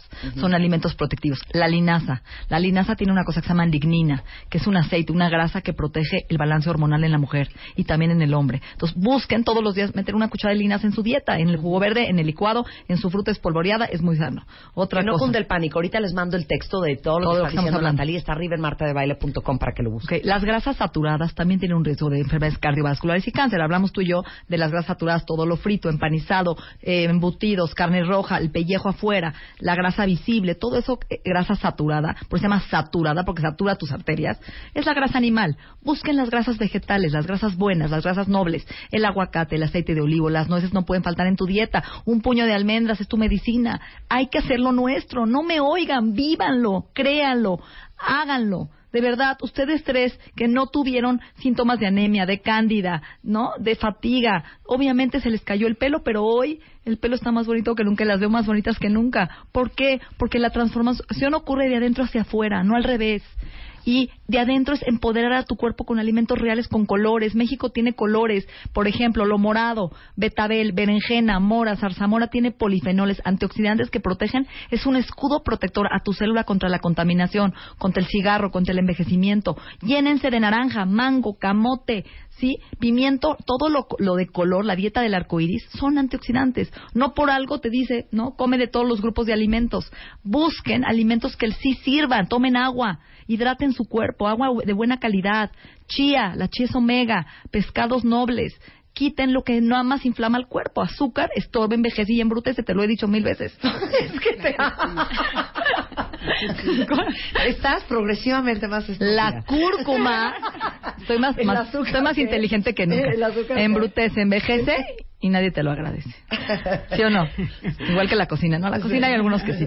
Pero la cúrcuma, la cúrcuma es, es un fitonutriente increíble. La cúrcuma estimula tus natural killer, tus células de tu cuerpo a matar tumores. Entonces, cuando todos toman cúrcuma en polvo, hay natural, la rayas en tu licuado, la pones a hervir con canela, la echas en tu pollo, te tomas la cápsula de cúrcuma, señores, hay mil formas de tomar cúrcuma. Claro. Háganse amigos de la cúrcuma. Pero para que no sientan sofoco por todo lo que les está diciendo Natalie, ganas de ahogarse y de matarse, lo dijiste muy bien. El 80% de tu alimentación tiene que ser esa. No es que en tu vida vas a volver a comerte unas papitas, o una quesadilla de queso Oaxaca, o un cereal con Un leche y plátano, eh, o un tequila, o vas a ahogarte de champaña hasta vomitar. No es que nunca va a suceder, pero el 80% de tu alimentación tiene que ser impecable. Y además, creértelo. Si estás llena de creencias de, me va a dar cáncer porque mi mamá le dio cáncer. Y además, tengo el peor metabolismo. Y además, mi oncólogo me dijo que me voy a morir en tres meses. Señores, hay que romper paradigmas. Vinieron a romper creencias y paradigmas. El cuerpo es muy noble. ¿Por qué ponemos la felicidad y la curación afuera y no adentro, Marta? ¿Por qué no creemos en la bondad del ser humano y en la nobleza de nuestro cuerpo? El cuerpo se equilibra solo. El cuerpo tiene una homeostasis. El cuerpo regresa a casa cuando le das las piezas correctas. Eso- entonces, créanse lo que son, créanse sanación todos los días, alíñense con el universo. Sí, de verdad, todos los que están oyendo y tienen alguna enfermedad o miedo a enfermarse, cambien el switch de sus neuronas, vivan salud y sanación y programen para eso. Claro, oigan, todos los que nos están escuchando, que tienen artritis reumatoide, que tienen diabetes, eh, que tienen este, hipertensión arterial, que tienen problemas metabólicos, que tienen cáncer, este, de veras, vean un documental que se llama Forks Over Knives, que es impresionante, ahorita se los mando en Twitter, porque les va a volar los el cerebro lo que hace la alimentación en un cuerpo. Y igualmente, todos los que nos están escuchando, para eso está Natalia aquí, por eso llevamos trabajando juntas 10 años, eh, hablando justamente, esto es una nutrióloga funcional, la que alimenta tu cuerpo para que funcione bien, no la que te dice que te desayunes dos nopalitos y unas claras de huevo para bajar las nalgas. Eso no es. es cómo alimento mi cuerpo para que en salud o en el peor nivel de estrés, tu cuerpo funcione mejor. Estar bien a pesar de. Exacto. Eso es lo que estamos buscando. La enfermedad es el mejor regalo porque te hace resiliente, te hace más fuerte emocionalmente y físicamente y lo mejor es que te transforma el alma. ¿Sabes qué? Un aplauso para Comparte Alené que Mendigo. pusiste. Bravo, mana. Comparte. Oigan, y gracias, este, eh, ¿Neta te llamas Selfie? Me llamo Selfie, sí. O sea, o- tu mamá no... Es que bueno, no es que entiendo. viene de otro O te nombre. llamas como Constanza y como está de moda las selfies, te pusiste selfie. No, no, no, para nada. O sea, viene de otro nombre y el diminutivo es selfie Ah, y me pusieron selfie. selfie. Claro, está muy bonito. ¿Cómo se llama? Precioso. Selfie. Se llamaba selfie antes de que la selfie estuviera Exacto, Exacto, ella- totalmente la gracias. de moda. Este, Gracias, Eloisa, mil gracias por estar aquí. Qué increíble. A ver, yo quiero que mencione rápido gracias, una cosa Mariana. que le ayuda a sobrevivir Gracias, estar aquí. Mariana. Marta, ella hizo un, ella hizo un, todo un trabajo divino, esta mujer, y puso, ¿qué A cosas te ayudan a sobrevivir y estar aquí? Ah, Yo quisiera nada más compartirle a las que están pasando ahorita por un proceso de quimioterapia o de tratamiento o que les acaban de, de dar una noticia que es pasajero, que se abandonen en, eh, de veras en Dios. Yo este, no le tengan que decir qué hacer o no hacer. Mediten, oren en silencio, encuentren su centro, ayúdense con la alimentación, ayúdense con acupuntura, importantísimo, y vayan con la naturaleza, vivan de acuerdo al ritmo de la naturaleza, no en contra de la naturaleza. Y cada amanecer es un día, solo por hoy, vívelo de la mejor manera, da tu mejor manifestación y transmítela. Lindo. Mañana no sabemos si nos atropella un carro. O sea, la verdad es que solo por hoy. Gracias, Elo. Y gracias. Gracias, Mariana. ¿Tú qué quieres decir, Mariana? Eres una fortaleza, eres una lucha. Rompiste el paradigma de cáncer de ovario. Muchas mujeres mueren de cáncer de ovario. Tú lo sabes. Yo lo sé. Muchas, un cáncer muy agresivo. La mejor amiga de mamá se murió de cáncer de ovario, su otra mejor amiga. Pero qué tal ligue del micrófono. Y hoy, Mariana, no estoy ligando. Mariana es una fortaleza, es una, todas las que están aquí, de veras, son Muchas mujeres gracias. increíbles. Felicidades, Gracias. Mariana. Gracias. Un Sí se éxito puede. de, digo, un, un ejemplo de éxito y de triunfo y de interés y de fortaleza. Y algo que les repetimos siempre aquí, uno no sabe lo fuerte que es hasta que ser fuerte es la única opción que tienes. Y a veces es la más grande bendición, saber de lo que eres capaz. Gracias a las tres. Natalie Marcus, eres lo máximo, ya sabes que te amo sin control. Este, Natalie Marcus está en Twitter, en arroba Natalie Marcus, o su clínica, que es arroba Bienesta MX, que ya tienes hasta en Monterrey. Monterrey. En Monterrey, ¿verdad? 52 59 14 14. Ah, la cita, la verdad es que yo no cobro cáncer, lo regalo. El que quiera una cita, somos dos personas que atendemos cáncer, Mariana no voy, eh, Marisa no voy yo, y estamos listos para darles lo que quieran, el camino que necesiten, ahí estamos. Te queremos. Gracias, Natalie. Un placer tenerte acá. Oigan, estamos de regreso. ¿Saben qué? Me, me- quería hacer algo hoy que no hicimos, pero me impresionó la cantidad de opciones de nombre eh, que nos mandaron para el nuevo bebé de, de los perros rescatistas de la Secretaría de Marina. Mañana vamos Mañana a hablar con el capitán Monterde para contarle todos los nombres que mandaron ustedes con F. Y no se vayan porque ahí viene Fer Tapia y todo el equipo de W, mucho más que aprender y escuchar el resto de la tarde, solo en W Radio. Nosotros de regreso mañana en punto de las 10. Adiós. Marta de baile. Ahora en Spotify. Salud, amor, neurociencia, inspiración. Los especialistas, los playlists, los matamestas y los mejores temas. Marta de baile llega a Spotify. Dale play.